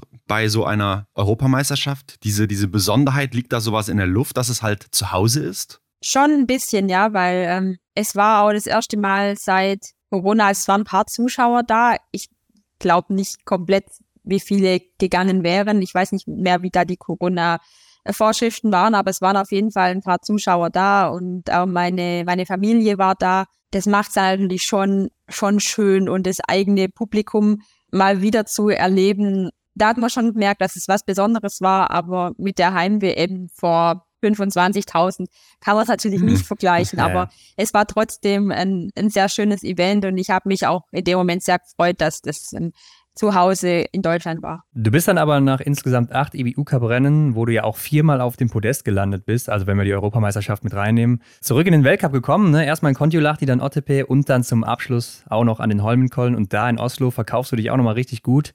Platz 12 im Sprint, 16. dann in der Verfolgung und dann 9. im Massenstart. Und im Massenstart, den wollen wir uns nochmal genauer angucken. Denn ich glaube, das war eine der wildesten Schlussrunden der letzten Jahre. Also beim letzten Schießen, hatten ja wirklich noch 10 bis 11 Damen so um, um den Daumen gepeilt, die Chance auf den Sieg. Und du bist eine davon. Warst zwar noch so ein bisschen weiter zurück beim letzten Schießen, aber bist dann die einzige mit Breisers Boucher, die da wirklich alle fünf Scheiben trifft und dadurch halt weit vorne dabei. Kannst du uns dahin nochmal mitnehmen? Was ging dir da so durch den Kopf, als du an den Schießstand angekommen bist? Und wie war dann auch die letzte Runde? Also als ich am Schießstand angekommen bin, war, ging mir noch gar nichts durch den Kopf, weil ich da überhaupt nicht damit gerechnet habe, dass ich noch weiter nach vorne kommen könnte, weil da waren eigentlich schon alle vom Schießstand weg. Und dass die dann die meisten in die Strafrunde sind, ähm, das habe ich gar nicht mitgekriegt. In dem Rennen war ich einem ganz guten Flow am Skistand. Das hat ähm, wirklich gut funktioniert und da konnte ich auch die letzten fünf Scheiben, glaube noch meine ordentliche Geschwindigkeit abräumen. Und dann war ich selber überrascht, dass ich auf Platz drei da auf die Schlussrunde ja. gegangen bin. Aber ja, ich habe dann schon nach kurzer Zeit gemerkt, dass da hinter mir ein ganz schöner Zug kommt und ähm, ja, da nicht gerade die schlechten Läuferinnen dabei waren. Also im Gegenteil, da waren sehr viele extrem gute Läuferinnen in dem Zug und äh, ich habe alles versucht, aber letztendlich hat es da nicht gereicht. ja.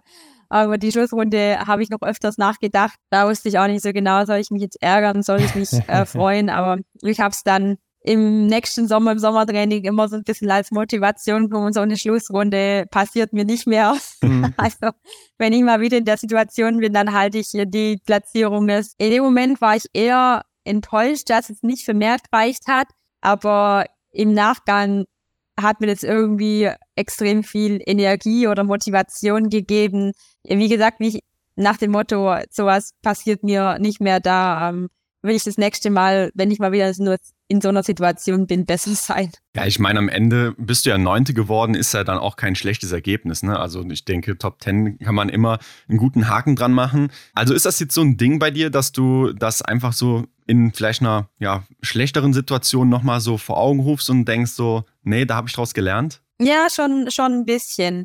Also ähm, klar, letzten Sommer war es präsenter, weil jetzt ist nochmal, es ist nochmal eine Saison vergangen, da waren dann wieder andere Wettkämpfe. Aber das ist eine der, eine der Situationen in meiner Karriere, die mir extrem geblieben ist, obwohl es nur, sag ich mal, eine Runde war, aber die war, die war sehr prägend. Ja, ich meine, man musste deiner Verteidigung sagen, also da waren echt viele starke Läuferinnen hinter dir. Ne? Elvira Oeberg, Marto Alsby-Reuseland, Denise war mit dabei, Franzi war mit dabei. Also. Genau, Denise, Franzi, die Marte war auf jeden Fall dabei. Ich glaube auch noch eine Schwedin. Ich weiß nicht, ob es die Anna oder die Elvira mhm. Öberg war. Ja. Also es waren wirklich, es waren tatsächlich extrem gute Läuferinnen, die dann auch da gemeinsame Sache gemacht haben, um nach vorne zu kommen. Aber ich hätte natürlich schon gern ähm, die Platzierung weiter vorne gehalten. Ne? Ja, klar, natürlich. Aber wie blickst du jetzt so zurück auf deinen Olympiawinter? Ähm, was sagst du dazu so rückblickend? Es war, glaube ich, ein Winter, in dem ich extrem viel gelernt habe, der aber auch sehr bitter war, weil die Jahre davor habe ich immer irgendwie meine Ziele erreicht, die ich mir für diese Saison gesteckt habe oder manchmal sogar übererfüllt. Und es war dann der erste Winter, wo ich mal meine selber gesteckten Ziele nicht erreicht habe. Und damit fertig zu werden, das war schon nicht ganz einfach, aber mir sieht dann trotzdem, es geht weiter und Sport ist so schnelllebig. Im Jahr davor stand ich noch bei der WM mit der Staffel auf dem Podest. Ja, und im Jahr danach sind andere Wettkämpfe, ähm, ist ein neues Jahr, da interessiert es dann nicht mehr so. Und dann dachte ich mir, gut, ähm, Olympia habe ich jetzt verpasst, aber nächstes Jahr ist dann schon wieder die nächste Chance, es geht so schnell. Und ich konnte aus dem, aus dem Winter schon sehr viel lernen. Und vielleicht bringt er mir einfach was ähm, für meine für meine Karriere, die noch vor mir liegt, ähm, oder für meine weitere Karriere, dass ich da Lernen draus ziehen konnte oder mit lernen oder lernen konnte, mit schwierigen Situationen umzugehen, solche Dinge. Also es gehört im Sportlerleben einfach dazu, dass man diese Rückschläge auch einstecken muss. Ja, aber es ist natürlich gut, dass du das auch so siehst, weil man kann sich natürlich auch daran aufhängen ne, und weiter runterziehen, aber ich denke, das machst du jetzt nicht, so wie sich das anhört. Aber dann lass uns doch mal über die anstehende Vorbereitung dann reden. 2022, letztes Jahr. Du warst jetzt erstmal nicht mehr für den Weltcup gesetzt, musstest dich also wieder qualifizieren. Wie bist denn du dann in diese Vorbereitung reingegangen? Also an sich so im Sommer denkt man da nicht ganz so viel drüber nach, weil wir von Anfang an wussten, dass die Quali dann beim beim Vorbereitungslehrgang im Winter stattfindet, unmittelbar vor der Saison. Von dem her hat es jetzt für das Sommertraining keinen großen Ausschlag gegeben. Aber je näher es dann halt Richtung Vorbereitungslehrgang kam, desto mehr denkt man da auch drüber nach. Ja, ich kann es vorwegnehmen, habe ich ja dann nicht direkt ja, geschafft, ja, ja. die Quali. Also da dachte ich auch, oh nee, jetzt war die letzte Saison schon echt eher mies und dann geht's direkt so weiter. Aber ich glaube, ich habe dann das Ruder noch einigermaßen rumgerissen in der letzten Saison. Klar war es auch nicht ganz das, was ich mir vorgestellt habe, aber ich hatte so, ich hatte relativ viele, ich nenne es mal Teilerfolge. Ich habe einige gute letzte Runden gemacht. Ich habe mich dann, auch wenn spät, doch noch für die Heim-WM qualifiziert. Ich stand mit der Staffel auf dem Podest, ähm, solche Dinge. Also ich denke mal, es war dann wieder ein Schritt in die richtige Richtung im Vergleich zur Vorsaison. Ja, und da gehen wir jetzt auch nochmal genauer rein natürlich. Ähm, aber wir wollen vorab nochmal wissen, wie lief denn die letzte Vorbereitung bei dir, der letzte Sommer? Bist du da auch gut durchgekommen? Also hast du Verletzungen, Krankheiten? Wie sah das aus? Ich war im Herbst tatsächlich mal zwei Wochen krank. Das war auch eher ne, keine, keine geschickte Zeit, um krank zu werden, aber prinzipiell lief die Vorbereitung relativ gut. Also ich bin ohne, ohne große Probleme durchgekommen. Ähm, ich habe auch gemerkt, mein Fuß ist wirklich richtig gut verheilt weil ich hatte da absolut gar keine Probleme mehr mit meinem Fuß. Ich habe da überhaupt nichts mehr gemerkt. Also da kann ich wirklich froh sein, dass das so gut verheilt ist. Ich hatte auch sonst keine Bewegchen. Also an sich lief die Vorbereitung richtig gut und ich würde sagen, im, ja, im Winter war es dann auch, ähm, hatte ich auch einige Rennen, mit denen ich wirklich zufrieden sein konnte. Ja, und für die Quali, da ging es ja erstmal nach Vucati und ähm, du hast schon gesagt, ja, das hat nicht auf Anhieb geklappt bei dir, dich für den Weltcup direkt zu qualifizieren. Du musstest dich aber ja auch gegen Vanessa Hinz, Sophia Schneider, Anna Weidel und Juliane Frühwirt durchsetzen. Aber erzähl uns doch mal, weil für uns ist das ja immer so ein bisschen, dass wir ja quasi abgeschottet sind. Ne? Man weiß nicht genau, was da oben bei euch im Norden dann so abgeht. Was ging denn da ab bei der Quali? Ja, wir hatten ein paar, ein paar Trainingstage in Wokati und dann waren zwei Wettkämpfe, die zur Quali gedient haben. Und da habe ich auch gemerkt, ich war da auch noch nicht richtig gut in Form. Ich konnte mich noch nicht so, so richtig quälen. Mir hat die Spritzigkeit noch äh, gefehlt, einfach die richtige Wettkampfform. Ich bin auch ein Typ, ich brauche immer ein paar Wettkämpfe, um da richtig reinzukommen. Und je länger die Saison geht, desto besser läuft's meistens bei mir. Da habe ich dann einfach gemerkt, dass die anderen besser waren. Die anderen waren zum Teil wirklich in richtig guter Form und haben auch sehr gut geschossen. Und äh, bei mir war für das eine noch das andere der Fall. Ja, dann musste ich da einfach neidlos anerkennen, dass es in dem Moment nicht gereicht hat. Aber ja, die Saison ist immer lang. Ja, IBU Cup ist ja auch nicht unbedingt die Endstation, wo da gute Ergebnisse zeigt, dann geht es ja auch relativ schnell wieder in den Weltcup, was dann bei mir ja auch der Fall war. Ja, du, du sagst das jetzt so, aber sieht dann auch direkt dein Plan so aus, dass du sagst, so, okay, jetzt äh, Fokus auf den IBU Cup und dann bin ich in, in zwei, drei Stationen wieder mit dabei? Ja, das war tatsächlich meine Hoffnung oder mein Plan, ähm, der dann ja auch funktioniert hat. Klar, ich, ich habe gesehen, für den Weltcup hat es in dem Moment nicht gereicht und was sind jetzt meine Möglichkeiten? Ich kann oder ich fahre jetzt nach ITRE zum IBU Cup da will ich gut sein und dann ähm, sehen wir, wo die Reise wieder hingeht. Aber prinzipiell möchte ich dann im IPU Cup für mich gute Rennen machen und ähm, mich den Trainern zeigen. Hast du ja dann auch gemacht, ne? Also der IBU Cup ging ja, wie du schon gesagt hast, in Idre los und lief sehr gut. Zweite im Sprint, fünfte in der Verfolgung und im Einzel holst du dann auch wieder den Sieg. Also besser kann es ja fast gar nicht losgehen. Und das ist ja auch eine Sache, die dann bei dir fast ja immer auffällt, ne? Dass du ja, recht gut unterwegs bist im EBU Cup, muss man einfach so sagen. Ist der mittlerweile einfach zu einfach für dich? Einfach würde ich nicht sagen. Letztendlich ist es immer Laufen und Schießen. Prinzipiell ändert es nichts. Das ist eine Sache, da äh, bin ich auch in der mentalen Arbeit dran, dass es für mich im Kopf keinen Unterschied mehr macht, ob ich jetzt im EBU Cup laufe oder ob ich im Weltcup laufe. Im EBU Cup war es in der Vergangenheit immer so, ich hatte irgendwie die innerliche Sicherheit, dass es da bei mir gut funktioniert. Und die hatte ich im Weltcup irgendwie nicht. Mhm. Es hört sich blöd an, aber ähm, ich bin zum IBU Cup. Ich habe mich da irgendwie wohlgefühlt. Ich hatte nicht so viel Druck, eigentlich auch seltsam, weil ich ja theoretisch im IBU Cup viel mehr zu verlieren habe ähm, ja. als im mhm. Weltcup, weil ähm, im IBU Cup erwartet man da von mir, wenn ich aus dem Weltcup komme, dass ich eine der Besten bin. Ist ja auch irgendwie eine, eine Art von Druck, aber irgendwie fiel mir das immer, fiel mir das leichter. Aber ja, das ist jetzt schon so ein Baustein für die mentale Arbeit vor der Saison da keinen Unterschied geben sollte. Ja, aber ich meine, mit den Ergebnissen ging es ja auch direkt für dich wieder zurück dann in den Weltcup. Ne? An Ziele Gorbanon warst du wieder mit dabei. Und jetzt hast du es gerade schon angesprochen.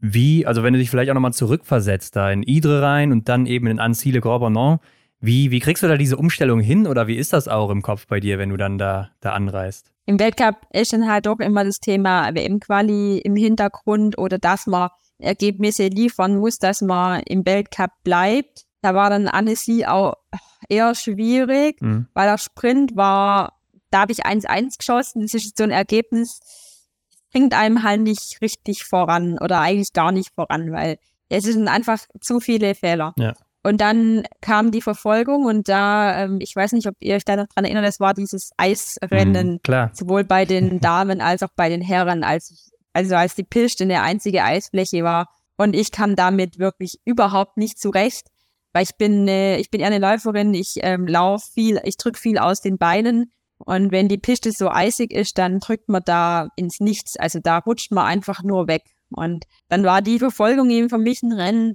Da habe ich zwar nur einen Feller geschossen, aber da bin ich einfach überhaupt nicht zurechtgekommen. Da war klar, da komme ich keinen Meter nach vorne, egal was ich schieße. Das war dann relativ bitter.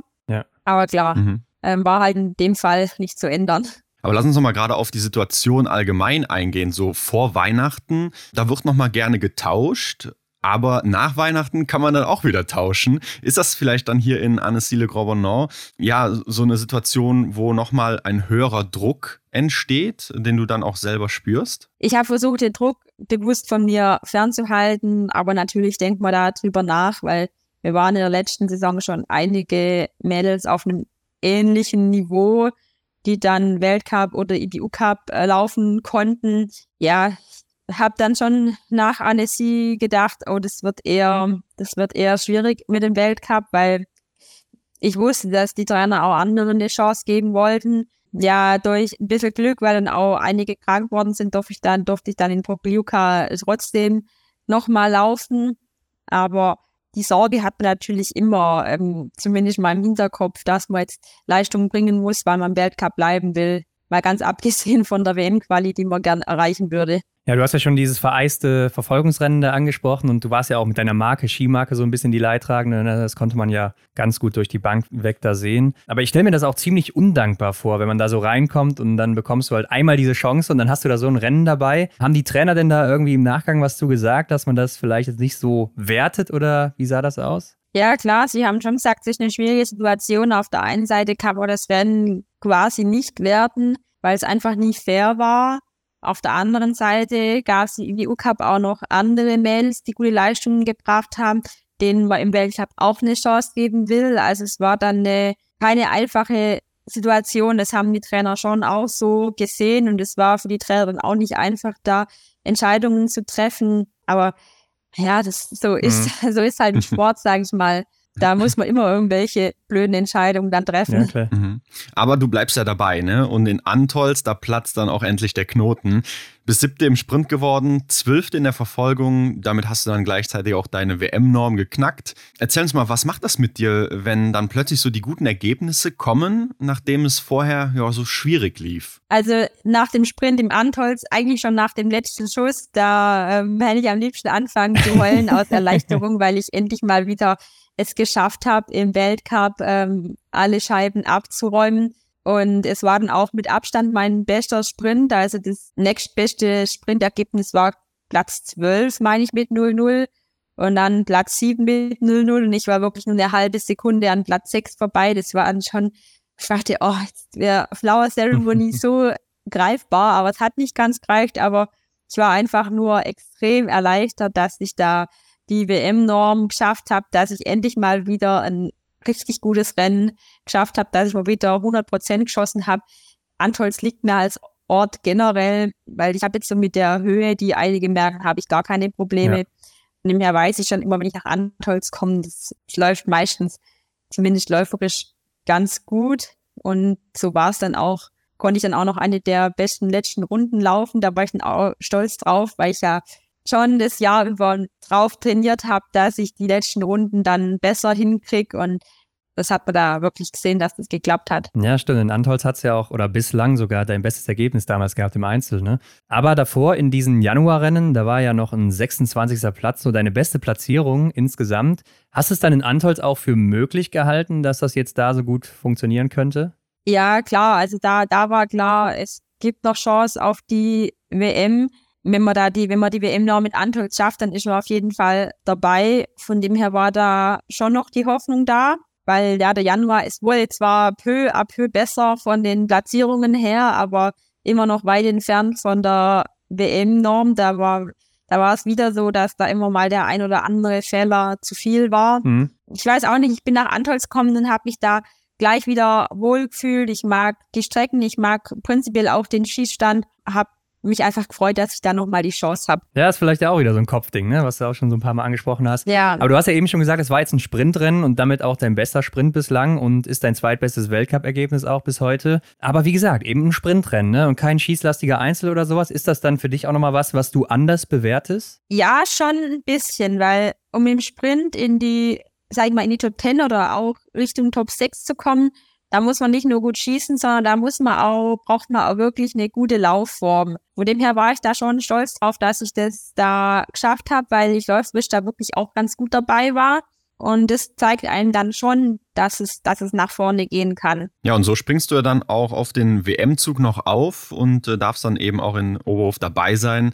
Du läufst sogar in allen Einzelrennen außer dem Massenstart. War das dann auch vielleicht so eine kleine Wiedergutmachung für die geplatzte Olympiateilnahme? Ja, vielleicht schon. Ich denke ja. ähm, es war wirklich eine grandiose. Ich habe ich habe jetzt über die noch nie nachgedacht, ob es jetzt eine Wiedergutmachung war. Aber es war wirklich genial, da zu laufen, weil es war wirklich zehn Tage ein Biathlon-Fest, anders kann man es nicht sagen. Es waren einige, ähm, einige Leute da, die ich kenne, Freunde, Familie, Verwandte. Also da waren so viele, so viele Menschen da, die Stimmung war so genial. Dann ähm, natürlich gleich zu Beginn mit dem WM-Titel von der Denise. Da ist gleich für das ganze, für unser Damenteam irgendwie wie so der Knoten geplatzt das war schon eine extrem schöne WM und ich bin sehr, sehr froh, dass ich da dabei sein konnte. Ja, du warst zwar auch diesmal anders als auf der Pokeljuka kein Teil der WM-Staffel in Oberhof, die dann eben Silber gewonnen hat. Also zumindest nicht auf dem Papier, ne? Aber man konnte schon im TV sehen, dass sich das echt mitgenommen und bewegt hat. Warum war denn dieser Moment für dich auch gerade so emotional, Janina? Ja, irgendwie, es war einfach eine, eine super spannende Staffel. Da war das ganze Team ist am Schießstand rumgesprungen um die Strecke und jeder war total nervös, total aufgekratzt und ähm, ja, da sind so viele Tränen geflossen dann im Ziel bei den Athletinnen, bei den Betreuern, Trainern, beim ganzen Team. Die Stimmung musste man einfach irgendwie mitnehmen. Ich war da emotional total dabei, obwohl ich kein Teil der Staffel war, auch für das Publikum. Also es war vom, also vom Wetter her war es ja wirklich, also ein richtig beschissener ja, ja. Tag. Also viel schlechter hätte es nicht sein können. Es hat gewindet, es hat geregnet, aber das Publikum war voll dabei und es ist schon eine, eine krasse, eine krasse Kulisse, wie da auch das Publikum Stimmung macht und das kriegt man irgendwie dann, wenn man, wenn man da im, im Stadion steht, ohne dass man da jetzt selber Wettkampf machen, äh, machen soll, kann man das irgendwie noch mehr aufsaugen, wie, wie krass das Publikum da mitgeht. Und irgendwie war das dann schon ein sehr emotionaler Moment, weil die Staffelmedaille auch das absolute Ziel war für die Mannschaft. Wusstest du denn da auch schon, dass Denise ihre Karriere beenden wird? Also war das auch sowas, was da mitschwang dann? Ja, schon. Bin mir nicht sicher, ob sie, ob sie es uns da schon verraten hat. Ich weiß ehrlich gesagt gar nicht, wann, wann ich es erfahren habe, aber ähm, mir hat es irgendwie geahnt, dass das, ähm, dass das wahrscheinlich ihre letzte Saison sein wird. Und ja, für sie war es natürlich ein überragender Abschluss. Und ich habe es ihr von Herzen gegönnt, dass da bei der WM quasi alles aufgegangen ist. Ähm, es war für das Publikum, für sie als Sportlerin, für das ganze Team, war das wirklich überragend, wie das gelaufen ist. Und das hat mich einfach wahnsinnig gefreut. Ja, das hat man gesehen. Aber wie würdest du denn das jetzt so unterscheiden im Vergleich zu dieser Silbermedaille aus Pokljuka, wo du ja selber aufgestellt warst und diesmal eben nicht? Aber es war auch eine Heim-WM und ja, wie, wie ist dieser Unterschied? Klar, natürlich für mich persönlich als Sportlerin war die, war das in Pokljuka natürlich was anderes, aber im Nachhinein betrachtet war es in Pokljuka wirklich sehr traurig. Da war, da waren überhaupt ja. gar keine Zuschauer. Mhm. Das war ja der Winter, wo überhaupt nichts erlaubt war und ja, nach dem Rennen wurde man da aufs Podest gerufen, haben die Medaille gekriegt. Die 20 Leute vom Team haben da geklatscht und applaudiert und das war's. In dem Moment war das für mich da nicht schlimm, weil ich einfach glücklich war, dass ich die Medaille gewonnen habe. Aber als man es dann mit, mit Oberhof verglichen hat, dachte ich, ja, das war damals schon eher traurig, mhm. dass es einfach eine WM war und dass da, ja, da war nichts, da war überhaupt keine Stimmung, klar keine Zuschauer. Und da ist das in Oberhof natürlich schon das komplette Kontrastprogramm gewesen. Ja, lass uns mal überraschen, was denn dann auch in der kommenden Saison in Novo Mesto ne, abgehen kann. Ja. Also das ist ja ähnlich. Vielleicht hat man da auch so eine krasse Biathlon-Party. Aber Janina, lass uns mal ans Ende dieser Saison springen, denn ähm, Holmenkollen, da hattest du noch ein paar gute Ergebnisse. Bis Achte im Sprint geworden und 15. im Massenstart. Also Oslo, das scheint so ein guter Ort für dich zu sein. Oder liegt es eher daran, dass du am Ende der Saison noch reichlich Energie hast? Ich denke mal beides. Also Oslo und Antolz sind so ein bisschen gemeinsam mit Oberhof meine Lieblingsorte, ähm, rein von der Strecke her, ähm, vom Schießstand. Aber klar, Antolz und Oslo liegt auch immer am Ende von einem Trimester und ich merke schon, ich habe eigentlich am, am dritten Wettkampfwochenende immer noch recht viel Energie und fühle mich schon kaputt, aber es geht dann trotzdem meistens noch relativ gut. Und ja, da konnte ich dann im Sprint nochmal Achte werden. Mhm. Diesmal waren es 1,5 Sekunden auf Platz 6. Da wieder so eine Situation, wo ich dachte, oh, diese eineinhalb Sekunden, weil Flower Ceremony stand schon nochmal was Besonderes. Das habe ich da dann leider wieder nicht geschafft. Aber es war trotzdem nochmal ein sehr guter Sprint.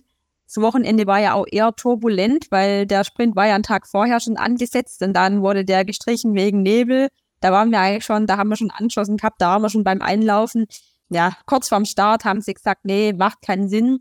Da muss man sich dann auf den nächsten Tag einstellen. Ja, es war eigentlich im Nachhinein eher traurig, dass es in Oslo keine drei Rennen mehr gab, sondern nur zwei. Denkst du dann auch schon drüber nach, ja, jetzt gibt es hier halt nur zwei Rennen oder ein Rennen vielleicht sogar für mich, weil du musst dich ja erstmal für den Massenstart qualifizieren, ne? Das war tatsächlich mein erster Gedanke. Oh nee, jetzt muss ich also, ich möchte nicht nur ein Rennen in, in Oslo laufen, ähm, egal wie, ich möchte mich für den Massenstart qualifizieren ja, da ähm, war die Schlussrunde dann schon relativ befreit, weil wenn man im Sprint 0-0 schießt und ich habe ja dann auch auf der Schlussrunde gehört, wo ich ungefähr lieg, da wusste ich zumindest, ja, es, es reicht für einen Massenstart, was einem so durch den Kopf geht, so in der letzten Runde.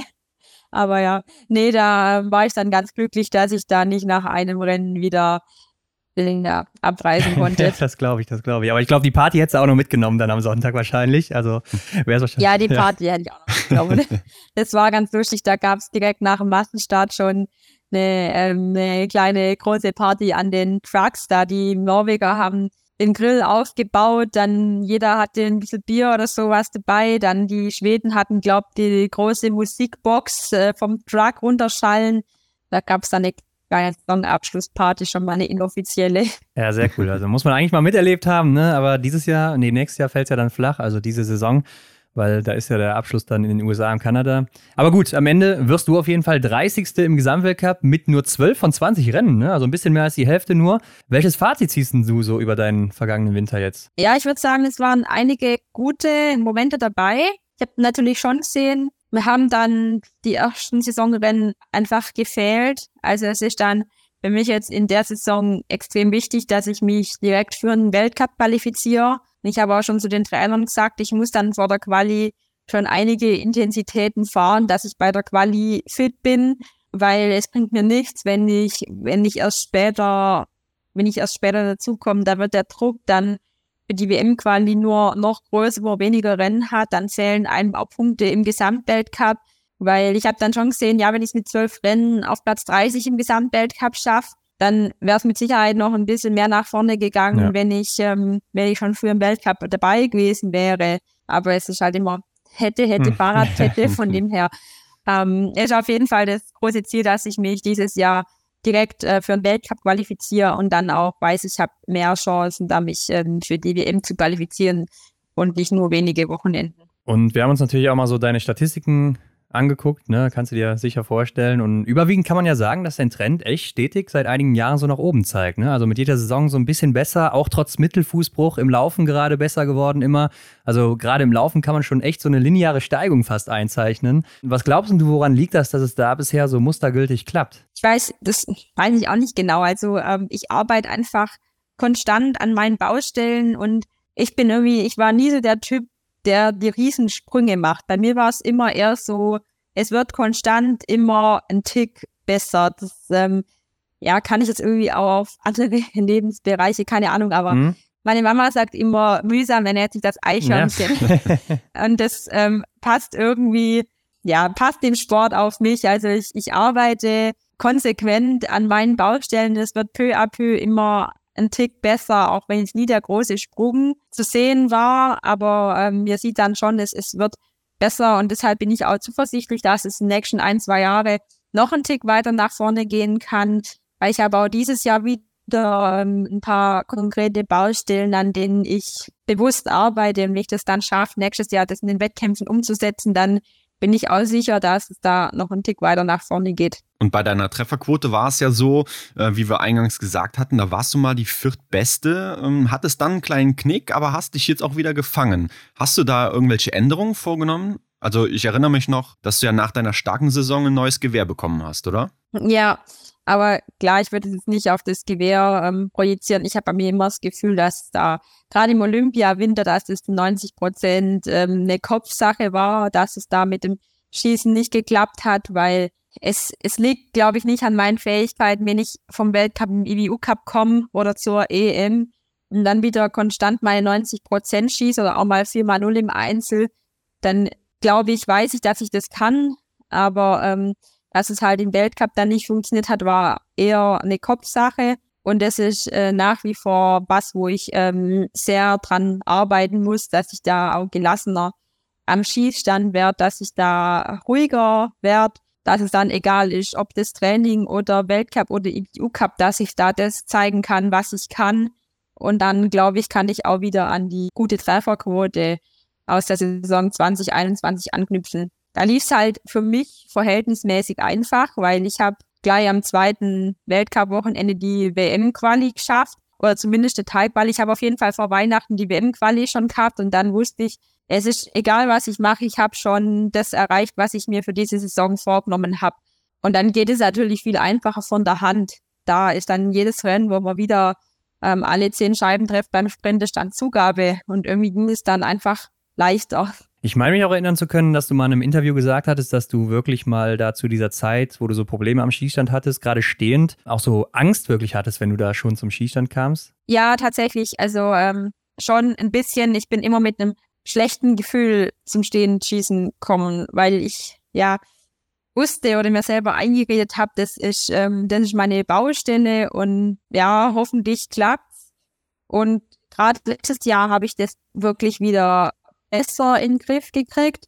Und da habe ich jetzt dieses Jahr auch wieder bewusst dran gearbeitet, dass ich auch beim Stehenschießen mehr in die Komfortzone komme, dass ich an Schießstand laufe und denke, ah cool, jetzt stehen schießen kann ich. Mhm. Das ist so immer meine Einstellung beim Liegenschießen. Da habe ich einfach das, ähm, das Vertrauen, dass das funktioniert. Und wenn mal ein Fehler passiert, das kann passieren. Ähm, wir müssen ja alle keine Maschinen, aber ich weiß, dass dann im nächsten Rennen oder schon beim nächsten Schießen wieder ganz anders aussehen kann. Ja, und stehend habe ich mich da auch viel zu sehr bei, an den Misserfolgen aufgehalten. Da hätte ich fünfmal null schießen können, einmal drei Fehler. Und ich hätte mich wahrscheinlich die nächsten drei Wochen an den drei Fehlern dann aufgehangen. Ja. ja, dass man so eine Denkweise wieder rauskriegt, da habe ich schon dran gearbeitet. Und ich habe auch diesen Sommer das Gefühl, dass es ähm, dass ich da ein besseres Gefühl habe, wenn ich zum Stehenschießen hinkomme. Na, mhm. kennt man ja von so Amazon-Bewertungen, ne? Also da liest man 100 gute und eine schlechte und dann kauft man nicht. ja, genau. Ja. Genau. Das ist echt verrückt, was der Kopf dann auch einem dafür einen Streich spielt, ne? Ja. Aber Janina, du bist ja auch schneller geworden am Schießstand. Also da hat sich auch echt was getan. Hast du da bewusst den Fokus drauf gelegt in den letzten Jahren? Das tatsächlich nicht unbedingt. Gerade mhm. beim Stehenschießen stand bei mir immer das Treffen im Vordergrund weil da dachte ich immer, ich kann jetzt nicht den übernächsten Schritt machen, bevor ich den ersten Schritt getan habe. Ähm, und solange ich nicht treffe, brauche ich da auch mit Schießgeschwindigkeit nichts, ähm, nichts machen, weil ich muss erst mal treffen. Das kam jetzt eher so ähm, mit dem besseren Gefühl durchs Treffen, was ich mir jetzt im Training wirklich erarbeitet habe. Ja, kam auch die Sicherheit, dass ich auch schneller schießen kann. Und das ist gerade auch in der Trainingsgruppe ist das Thema Schießgeschwindigkeit schon auch ein Thema, weil man sieht, dass man da einiges rausholen kann. Und ja, in dem Sprint geht es wirklich um Sekunden, die Platzierungen. Und wenn man da vier, fünf Sekunden noch in der Schießgeschwindigkeit rausholen kann, das sind es eben vier, fünf Sekunden. Und ähm, ja, das war jetzt nie für mich dieser absolute Schwerpunkt, aber es kam irgendwie automatisch dazu, dass man auch dann, wenn die anderen das schnelle Schießen trainiert haben, dass man da klar auch mitgezogen hat und dass man dann auch, dann hab auch selber ich gemerkt, okay, ja, geht doch. Ja, klar. Das ist wahrscheinlich auch die Zukunft, ne? dass man da irgendwo hinkommen muss, weil jeder irgendwann schnell schießen wird, wahrscheinlich. Aber wie läuft denn jetzt so die aktuelle Vorbereitung bei dir? Was geht da so ab? Ja, wir waren neulich erst in, in Norwegen. Es war ein richtig cooles Trainingslager. Ich war in dem Teil vom Norwegen war ich noch nie, das ist im Südwesten. Mhm. Dann haben wir noch bei dem Blink Festival mitgemacht und das fand ich eine richtig coole Erfahrung. Da habe ich schon auch die letzten Jahre gehofft, dass wir da mal mitmachen, weil ich habe es schon mal erwähnt, ich bin ein Typ, ich mache gern Wettkämpfe und ich kann auch meine Form irgendwie am allerbesten über die Wettkämpfe steigern. Das ist für mich das beste Training. Und ähm, dann steht ja auch schon wieder am 1. September Wochenende die deutsche Meisterschaft an. Ist denn irgendwas neu jetzt für dich in diesem Jahr? Also hast du auch was im Training verändert oder irgendwie einen neuen Fokus oder sonst was? Ja, ich habe mich schon am Ende von der Saison mit dem Sverre, mit dem Creed hingesetzt und dann haben wir mal ein bisschen analysiert, welche Wettkämpfe waren denn gut, wie sah da, die, wie sah das Streckenprofil aus, welche Wettkämpfe waren läuferisch nicht so gut und wie sah das Streckenprofil aus und wir haben dann schon gemerkt, ich, am, am Berg bin ich relativ gut. Ich verliere dann eher Zeit in den flacheren Passagen. Da kann ich einfach nicht so die Geschwindigkeit aufbauen. Und nach wie vor ist auch eine große, eine, eine große Baustelle von mir die 1-1er-Technik. Da habe ich im letzten Jahr schon relativ viel dran gearbeitet. Das mache ich auch weiterhin.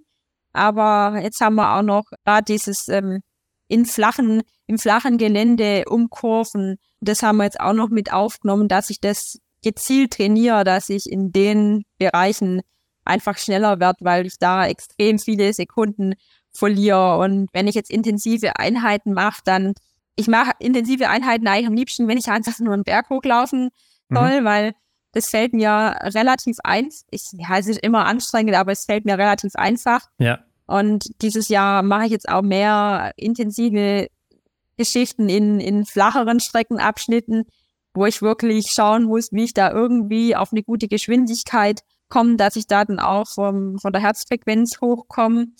Und das ja challenged mich wieder diesen Sommer. Also ja, da ist jede, jede der Einheiten ist echt eine Herausforderung, weil ich da vom Kopf aus so krass dabei sein muss. Aber irgendwie bringt einen nur so sowas richtig weiter. Ich meine, das mit dem Berg konnte man jetzt auch beim Lieseboten auch ganz gut sehen. Ne? Du warst ja die beste Deutsche, drittbeste Biathletin auch in diesem Rennen.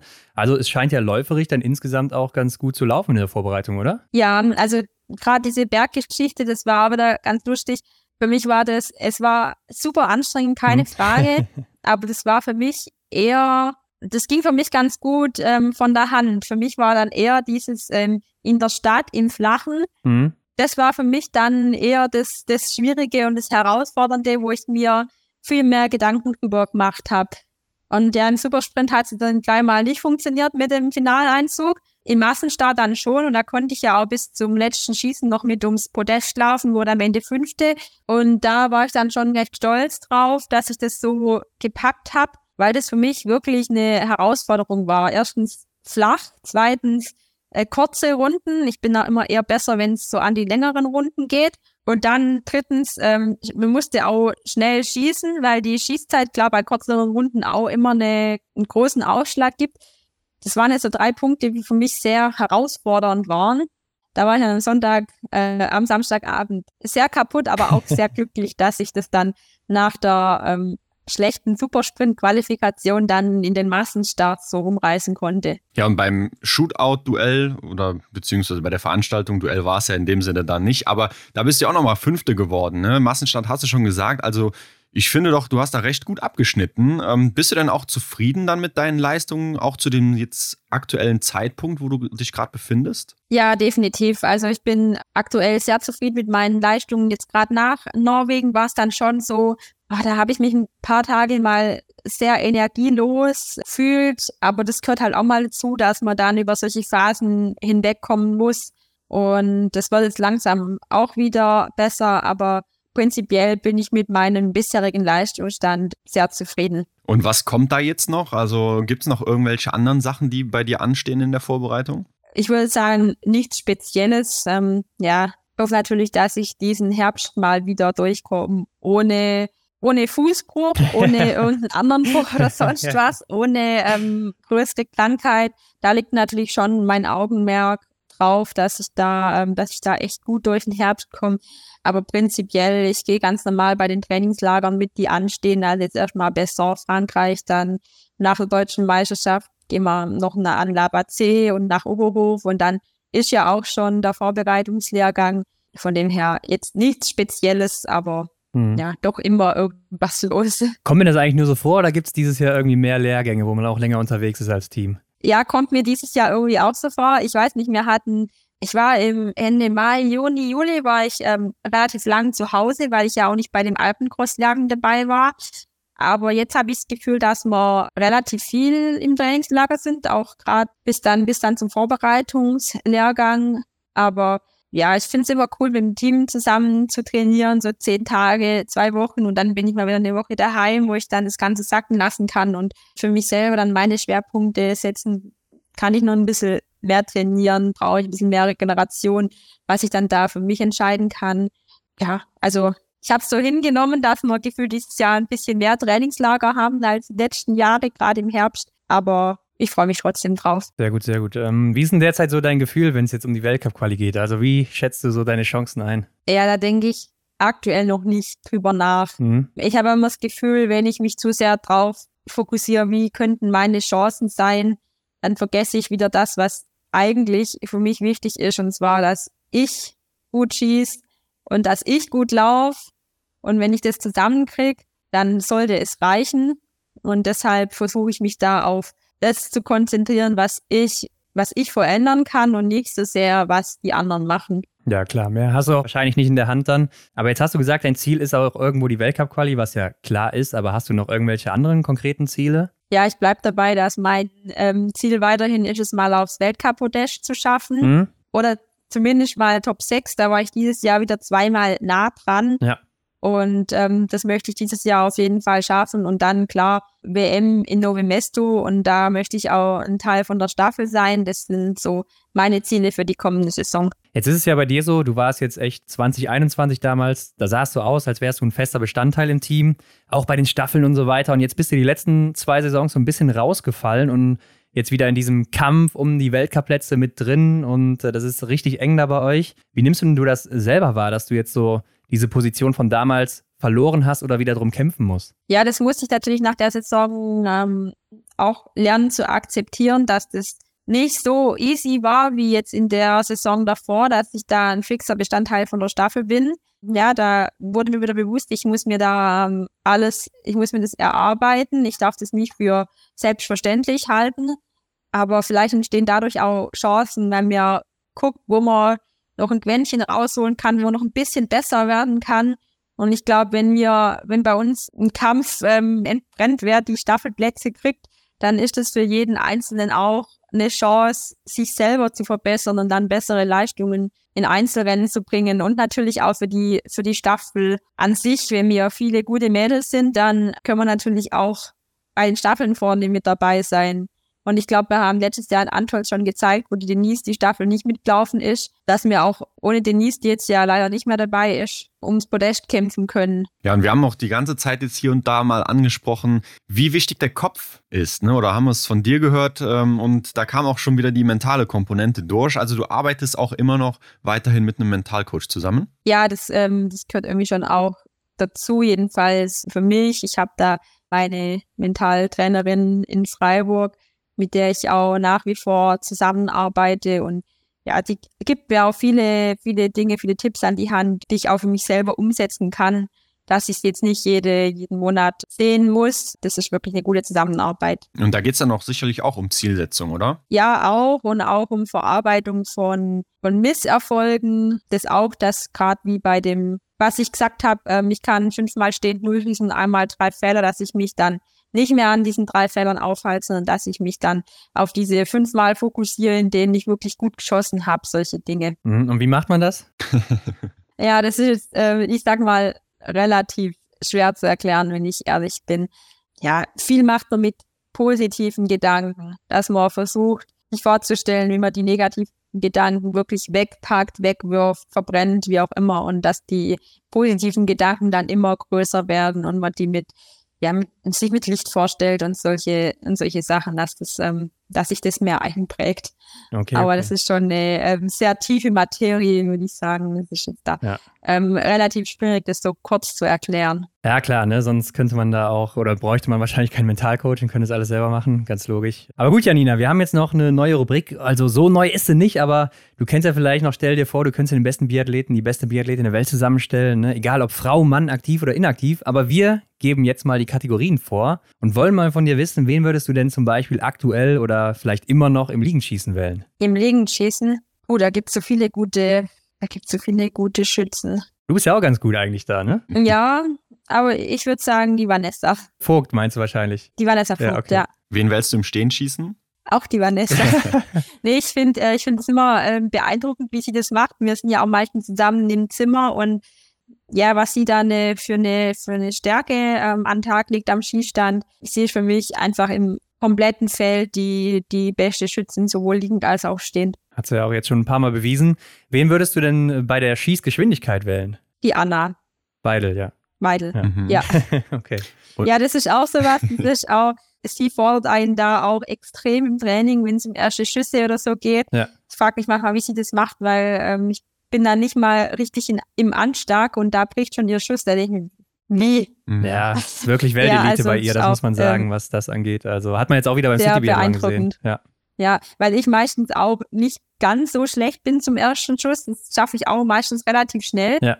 Aber ähm, da fragst du mich auch mal, welche, wie, wie, wie kriegst du es hin, dass ich da nochmal eine Sekunde schneller bin? Also, ja, das ist schon beeindruckend. Ja. Und wen würdest du beim Laufen wählen? Gut, da gibt es eigentlich nur Johannes Tinjesbö. Also wie er das macht, ist ja. auch ja. Wahnsinn. Das sieht man dem schon an, dass er einfach eine Spur schneller ist als alle anderen. Beeindruckend. Ja, sieht so locker leicht und elegant auch irgendwo aus. Ne? Das ist schon echt, echt beeindruckend. Äh, von wem würdest ja. du denn so das Mindset auch wählen? Das Mindset. Bist ja auch eine, die sich damit viel beschäftigt, glaube ich, ne? Also so. Ich glaube, da ist so jemand wie ähm, Stola Holm Lagreit ja. nicht schlecht. Ich habe immer das Gefühl, dass der auch extrem fokussiert ist. Der mhm. ist auch so ein, ja, der will in allen Bereichen besser werden. Also hat man das Gefühl, dass der auch immer so ein akribischer Arbeiter ist und Perfektionist. Ich glaube, das Mindset würde ich von ihm nehmen. Ja, konnte man jetzt auch gut äh, beim City Biathlon sehen, oh, ja. äh, wo er da an der Startlinie stand. Da haben wir ihn so ein bisschen beobachtet und äh, also